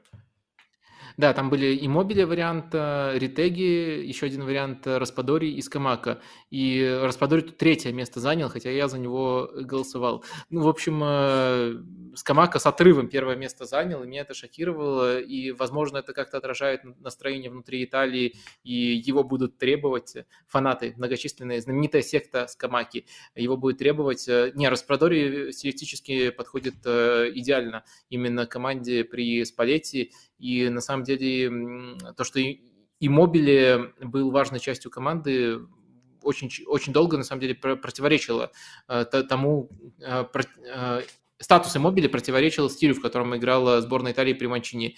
И сейчас есть и тренеры, которые работают с Распадори, и Распадори очень хороший вариант, так что главное тут не, не мудрить и не вестись на поводу у публики, которая ничего не понимает. А, с точки зрения соперника сборной Италии, вот в этом матче, наверное, самом важном матче этого, эм, а, этого этапа отбора, матче Украина-Италия, потому что они боролись э, друг с другом. Те команды, которые претендуют на выход на Евро, сейчас у них по 7 очков и одной и другой команды, но у Италии игра в запасе, а, плюс э, Украины и Италии еще очная одна игра перспективы, не знаю, сборной Украины и впечатления от сборной Украины по этим двум матчам, потому что Украина играла не только с Италией, но еще была ничья с англичанами у них. Ще не вмерла Украина ни слава, ни воля. А, но, наверное, все-таки, наверное, все-таки на Евро вопреки этому, не удастся. А, тяжело будет, тяжело будет э, сборной Украины. Я думаю, в команде мыслят э, категориями более долгосрочными, и то, что пришел Ребров, которого на самом деле в сборной Украины давно хотели видеть э, главным тренером, э, и поколение очень хорошее. Я, я думаю, просто это рассматривается как скорее проект под следующий цикл, под чемпионат мира 26 года, сейчас можно больше экспериментировать. Э, я, наверное, в детали пока уходить не буду, только, наверное, один момент подмечу по сборной Украины, доберусь до него сейчас, э, по роли Зинченко. Но в целом я скорее пока разочарован тем, тем, теми экспериментами, которые проводятся, но в то же время признаю полное право на необходимость таких экспериментов. Э, и, наверное, этот цикл рассматривается все-таки как переходный у сборной Украины. Будет дальше интересно за ними последить. Поколение очень хорошее. А пока мне то, как играла молодежка Руслана Ротани, нравится больше, чем играет главная команда под руководством э, Сергея Реброва. Но в то же время мне кажется, что основная ставка будет делаться на следующий цикл этой сборной Украины по ряду причин, и потому что нужно некоторое время для того, чтобы выстроить футбол Реброву, который в целом свою компетенцию показывал ну, практически в любом месте до этого, э, и потому что группа очень трудная попалась, э, и потому что пиковый возраст. У поколения будет скорее уже к следующему турниру у большинства футболистов этого поколения. А поговорить я хотел на нескольких примерах э, про то, как Зинченко играл в полузащите. Поговорить даже скорее в контексте того, можно ли э, что-нибудь из этого применить в другом клубе, сами, в другом месте, сами знаете, в каком, в Арсенале, конечно же. В, в этих матчах э, Зинченко играл из центра полузащиты, и одно качество, которое мне показалось э, интересным в том контексте, что мы не наблюдаем его в клубе, но сейчас наблюдали в сборной, можем с помощью скринов его сейчас э, посмотреть, давайте начнем смотреть, это его рывки под катбеки, то, что в сборной сборной, то, что в Арсенале делает, э, как правило, Мартин Эдегор. Вот в этом эпизоде мы видим, как Зинченко сначала очень интересным пасом разворачивает атаку, неординарным пасом разворачивает атаку э, и в том числе вынуждает соперника потом на это реагировать и адаптироваться. Но на самом деле такие передачи как раз-таки частое явление для Зинченко. Э, интересно, что он делает дальше, и он не получает таких возможностей в Арсенале. Он после этого очень своевременно находит пространство для того, чтобы открыться под э, ну, это так и называется, катбэк, пас назад под удар, и он э, в таких эпизодах э, играет, э, научившись, наверное, чему-то у Мартина Эдегора, он очень хорошо, в данном случае не получилось этот пас исполнить, немножко Ермоленко затормозил, но в целом Зинченко очень хорошо такие ситуации создает. Давайте посмотрим еще один пример, просто потому что со сборной Англии это получилось реализовать в полной мере. Тут тоже мы видим ситуацию, где есть пространство на границе штрафной площади, Зинченко эту ситуацию оценивает и замечает его, и потом понятное дело, что по мере это, развития эпизода это пространство будет сужаться, но даже в момент удара он оказывается полностью свободным, именно потому что хорошо чувствует, как нужно притормаживать, как нужно выдерживать паузу для того, чтобы правильно отрываться от защитников и полузащитников, для того, чтобы находить эти пространства, которые можно использовать именно при катбэках. Вот это качество Зинченко было бы очень интересно посмотреть в арсенале, если там его будут на каком-то этапе использовать в центре полузащиты. Э, просто вот такое качество, которое в клубе мы практически не замечаем, но не замечаем не потому, что его нету, а потому что э, просто-напросто роль этого не предполагает. Ну и Конопля, конечно, вот в этих матчах как раз-таки вот э, помогал эти катбеки реализовывать. Это мое персональное впечатление от э, э, этих игр и против Англии, и против Италии. А еще против Италии, ну, Украина играла и с Англией, и с Италией, по сути, по схеме 4-4-1-1, ну или 4-2-3-1. И Зиченко действовал рядом со Степаненко в центре поля. Но после того, как Италия забила во втором матче сборной Украины, Зинченко поменялся с Судаковым местами, и чуть ли не до конца матча, ну или, по крайней мере, точно в весомую часть э, матча уже при счете 1-0 в пользу Италии, Зиченко провел на позиции десятки и был гораздо ближе к нападающему, чем к Степаненко. Э, здесь э, ты понял, в чем задумка и насколько вот эта роль, она адекватна возможностям и качествам Зинченко?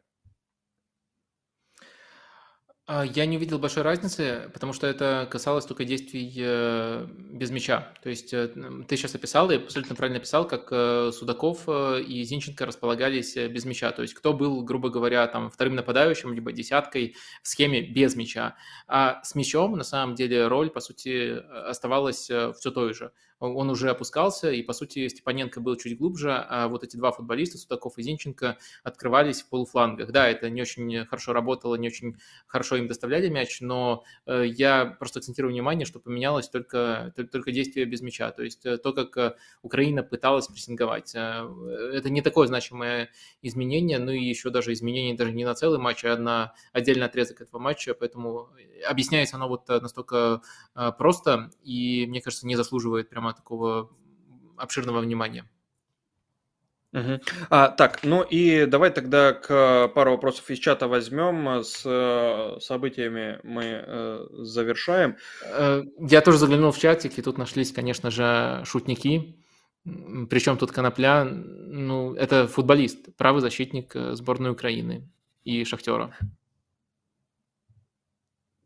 Uh, Yellow Black, Yellow and Black спрашивал. Uh, середняк лиги обыграет сбор... Вадим, середняк лиги обыграет сборную своей страны? Мне кажется, в силу сыгранности условный Вестхэм разорвал бы сборную Англии, Ростов, сборную России и так далее. Вы согласны?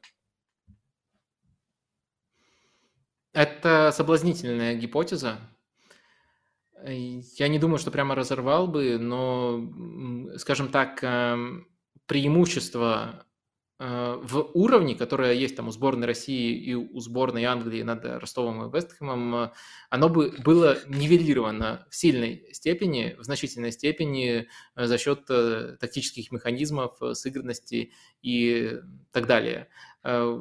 Ну, то есть я понимаю, к чему вы клоните, но разорвал, это, мне кажется, слишком грубая формулировка, учитывая, что речь идет все-таки не о топовых клубах, а о середняках. И у одной команды есть преимущество в классе, у другой есть преимущество в тактике. И преимущество в тактике, оно важное, и оно могло бы подровнять шансы, но все-таки не разорвал бы.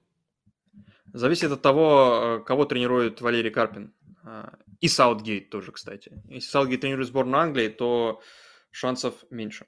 А, так, вопрос от э, Грискарда. Считаете ли вы, что Жозе в нынешнем состоянии идеален для большой сборной? Раз в несколько лет э, собираться и мотивировать игроков на короткой дистанции, кто, если не он? Кому бы он мог подойти? Жозе, я так понимаю, Мауриньо. Вряд ли Клотет. А, да, безусловно. А, он тем более Хосе вообще, не Жозе, извините. Да, он э, Пеп, на самом деле, часто его называют. Да, да. Я не думаю, что Жозе идеален, потому что все-таки ты хочешь взять э, сильного тренера. А, Жозе, э, скажем так, относительно своего перформанса в клубе, если бы он тренировал сборную, то относительно своего перформанса в клубе у него, конечно, были бы большие шансы на успех, чем у него же э, в сборной у него были больше шансы на успех, чем у, у него же в клубе. То есть, если мы просто сравним, что лучше для Жузе, да, наверное, наверное, сборная ему конкретно подходит больше. Но если его сравнивать с другими тренерами, которые тоже периодически за, за, захаживают на уровень сборных, то я, не, например, не понимаю, почему Жузе как тренер сборной лучше, чем Спалетти как э, тренер сборной. Еще можно достаточное количество имен назвать. Э, так что не идеален, но да, для его карьеры, наверное, это было бы, по крайней мере, лучше, чем, мы, чем то, что мы наблюдаем сейчас.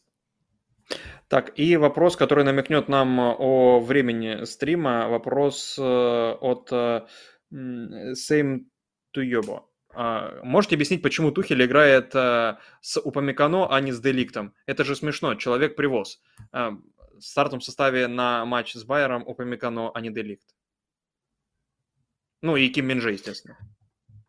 А, я думаю, что это не э, вина у Памикано, что вы считаете его человеком-привозом, а, а вина того, как избирательно вы смотрите матчи Баварии. То есть э, я понимаю, какие яркие ошибки вспоминаются, но прошлый сезон э, был хорошим у Памикано, и стилистически это защитник, который хорошо подходит Баварии, и мне кажется, тут даже не надо быть каким-то супер продвинутым э, зрителем, чтобы защищать его. Надо просто смотреть матч Баварии, и болельщики Баварии в своих оценках, э, насколько я знаю, сильно отличаются от эм, тех, кто Э, видел там, допустим, с Сити. Там был действительно хоррор-шоу, по-другому это не назвать. И это был важнейший матч, и вы абсолютно вправе по этому матчу составлять свое впечатление про Упамекано.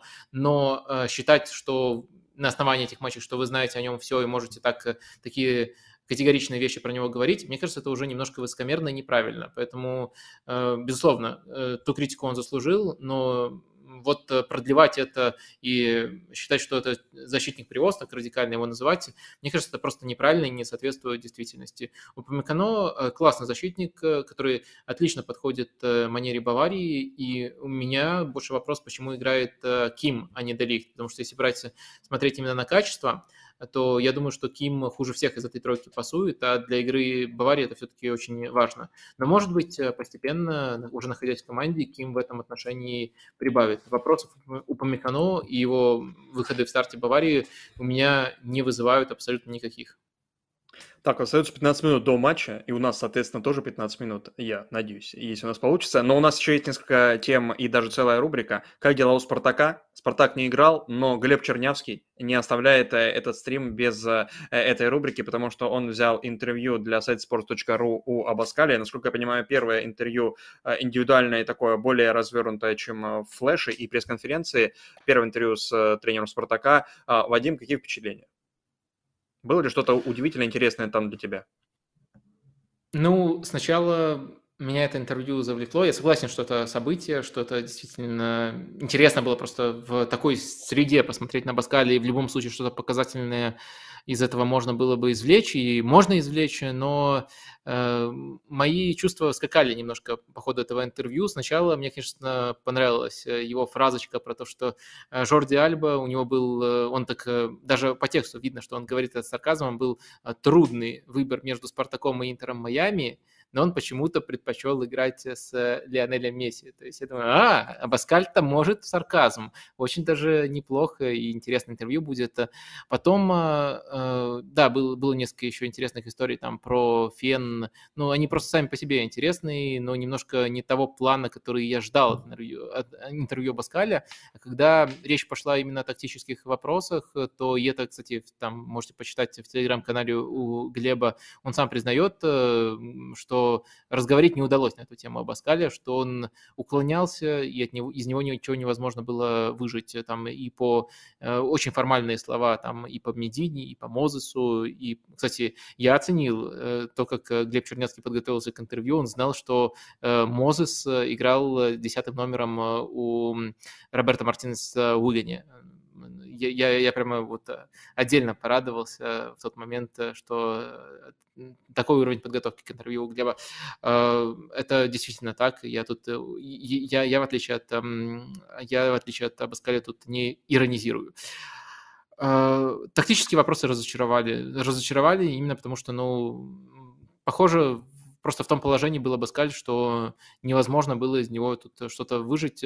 Очень такие поверхностные и недетальные суждения – Э, и которые мало, мало приближают нас к пониманию того, как он по-настоящему мыслит. То есть э, было здорово узнать что-то новое о, о нем как, как о человеке, и да, это прикольные факты, но тактическая часть меня ну, просто разочаровала, она очень поверхностная, и поверхностная в том числе на фоне интервью, которые э, давали другие тренеры РПЛ, их достаточно набралось даже у нас на sports.ru, целый архив уже есть. Э, и на фоне, наверное, того, что, например, Тедеско даже на пресс-конференциях своих рассказывает. То есть Тедеско на пресс-конференциях говорит о тактике детальнее, чем Абаскали говорит в большом интервью. Мне кажется, это исчерпывающе. Конечно, это не единственный фактор, по которому его нужно оценивать, но эта часть меня разочаровала. Слушай, ну Абаскаль э, справедливости на флешах даже э, он нормально развернут отвечает на тактические вопросы и поясняет конкретно по игре, по своим решениям и сразу же после матчей. Э, и это контрастирует со средним флеш-интервью тренера российской премьер-лиги. Поэтому, ну да, в большом доре ты, конечно, хочешь каких-то таких обобщений и, может быть, более глубоких вопросов и раскрытий тем, но в целом он способен на это. Просто, может, настроение было не то, не знаю. Или, может, э, э, вот изначально он был настроен на какой-то такой э, разговор скорее по душам, а не разговор такой сугубо профессиональный, э, э, как, какого, может быть, ты, тебе не хватило. А, так, э, и еще есть, ну, давай, рубрика «Вечная» плюс цитата. Цитата от Хуана Романа Рикельми. «Меня не устраивает современный футбол, я бы не мог сейчас выступать не знаю, куда бы меня могли поместить при схеме 4-3-3. Мне повезло родиться на 20 лет раньше, когда еще была актуальна позиция десятки, сказал Рикельме. А, смог бы играть Рикельме в современном футболе, Вадим, как ты думаешь? И куда бы ты его поместил в своем футбол-менеджере в схеме 4-3-3? А, ну, Рикельме выдает базу. По-моему, кстати, не первый раз, когда он нечто подобное говорит, действительно, это важное изменение современного футбола, и таким, как Рикельме, сейчас вообще нет места. Позиция десятки, она сместилась, и у некоторых тренеров ушла в роль флангового созидателя, то есть ты стартуешь на фланге, работаешь на фланге, потом смещаешься и креативишь в центре.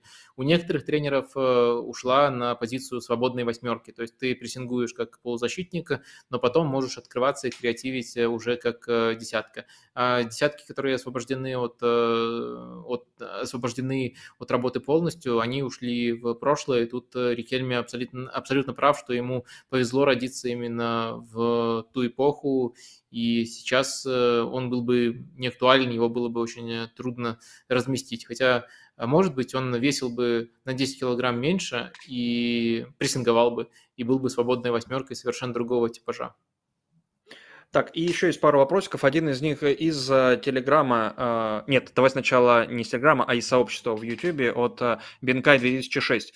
Вопрос от э, болельщика, по сути, Ювентуса. Давно надоел Аллегри своим мучительным футболом, своим недоверием к молодежи и вечным отсутствием системной позиционной атаки. Давайте попытаемся спроецировать такую ситуацию. Аллегри занимает второе-третье место в серии А и уходит. Вы, Джон Толли, у вас есть задача выбрать нового тренера, э, средства на один качественный, сравнительно дорогой по итальянским меркам, но не фантастический трансфер и цель – выиграть Скудетто в следующем году. Какого из тренеров пригласили бы и в какой э, и какой детали, на ваш взгляд, не хватает Юве, Юве, чтобы ощутимо поднять свой уровень? Разумеется, трансфер можно выбрать под нового тренера. А, как свой утопический вариант предлагаю Дедзерби а, и Кефрена Тюрама. Э, Дезерби хороший вариант, э, безусловно, но я все-таки подумал э, в такой более примитивной манере, как, в принципе, всегда со мной происходит, и решил, раз это Джунтоли, то может быть очень э, подходящая ситуация для того, чтобы именно следующим летом после чемпионата Европы забрать э, Лучана Спалетти. Мы, конечно, не знаем, как для него сложится чемпионат Европы, но, в принципе, это не кажется фантастическим сценарием, потому что и неудачный результат, слишком неудачный, может э, стать толчком к этому. И победа тоже на самом деле может стать толчком, типа уже миссия выполнена, и можно попробовать в клубе. Ювентус – это клуб, которого еще в коллекции Лучана Спалетти нет, несмотря на большое количество итальянских клубов. Это клуб все-таки с потрясающими по меркам Италии ресурсами, которых у него не было в Наполе. И Джунтоли – это человек, с которым ему очень комфортно работать. Я бы посмотрел на такой союз. А что касается позиции, которую можно было бы усилить, наверное, все-таки, учитывая особенности футбола, а, а, учитывая особенности футбола Спалетти, то позиция разыгрывающего опорника, опорника, который э, помогает выходить из-под прессинга. Сейчас э, как раз-таки в сборной Локотели пробует на этой позиции э, Спалетти, но ему приходится все-таки строить игру не так, как в Наполе, и адаптироваться, в том числе потому, что центр с другими качествами. И вот я думаю, что усилив эту позицию, а, да что усилив, просто вернув Паредеса.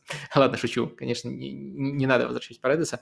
Ну вот Верати, Верати на сезончик, а для Скудета, вот вам вариант.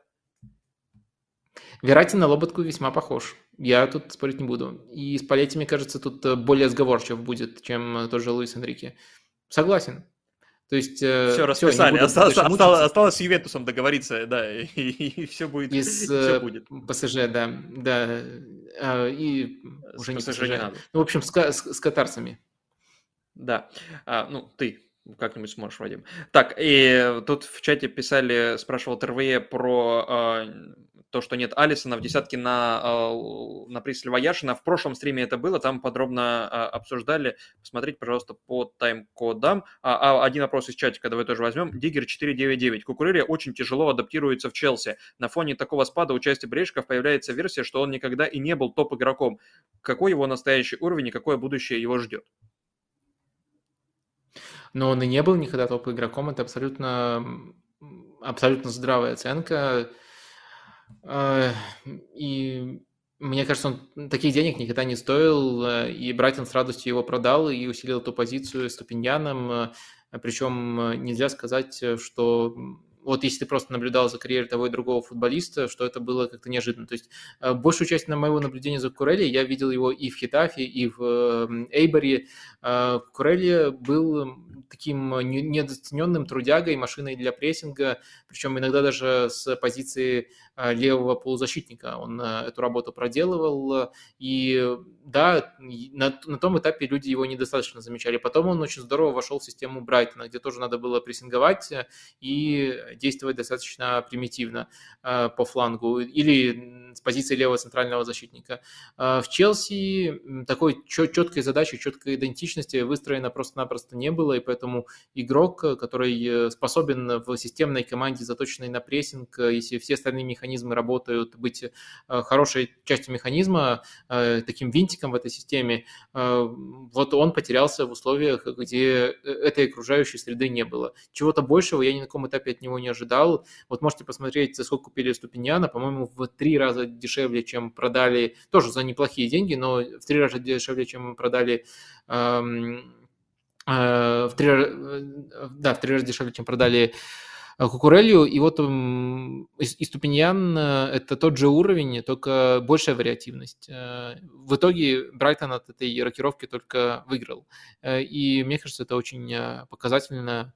Просто ценник большой, уровень у Кукурелли никогда не был запредельным. Но в то же время так плох он, потому что Челси плох как клуб.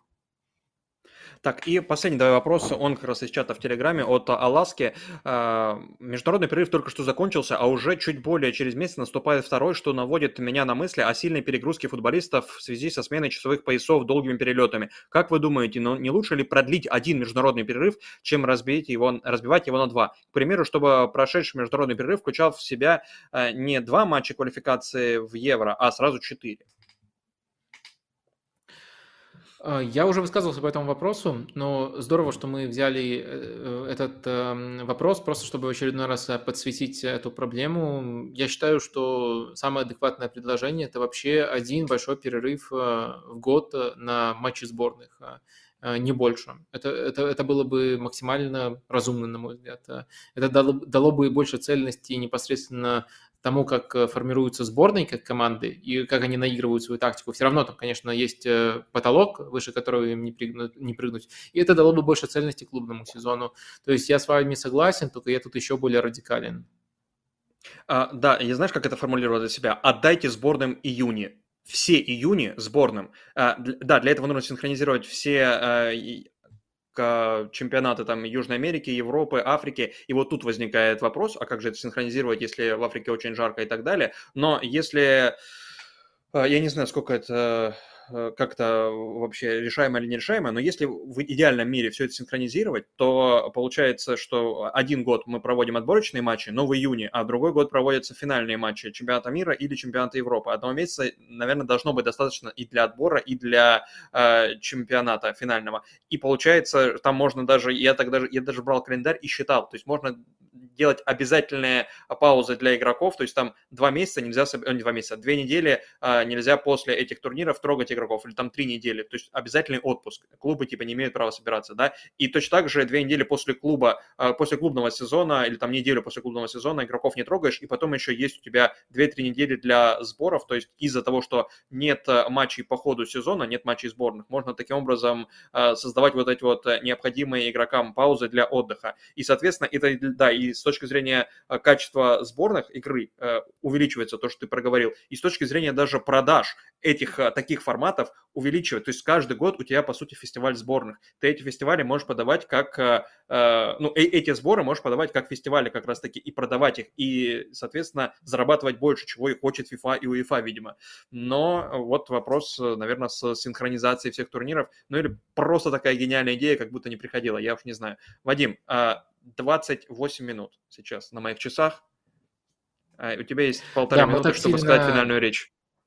Мы э, так сильно спешили сегодня, что не напоминаю, ну как э, спешили, но при этом э, оставались, я надеюсь, на своем уровне содержательности, но э, одну вещь мы то, точно не делали так часто, как обычно, напоминание про лайки.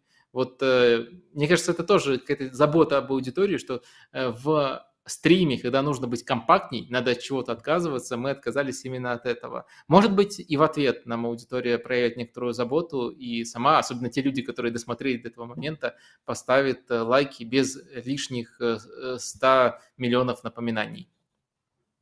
Ну, это, на этом у меня точно все. Я думаю, можем прощаться до следующей пятницы.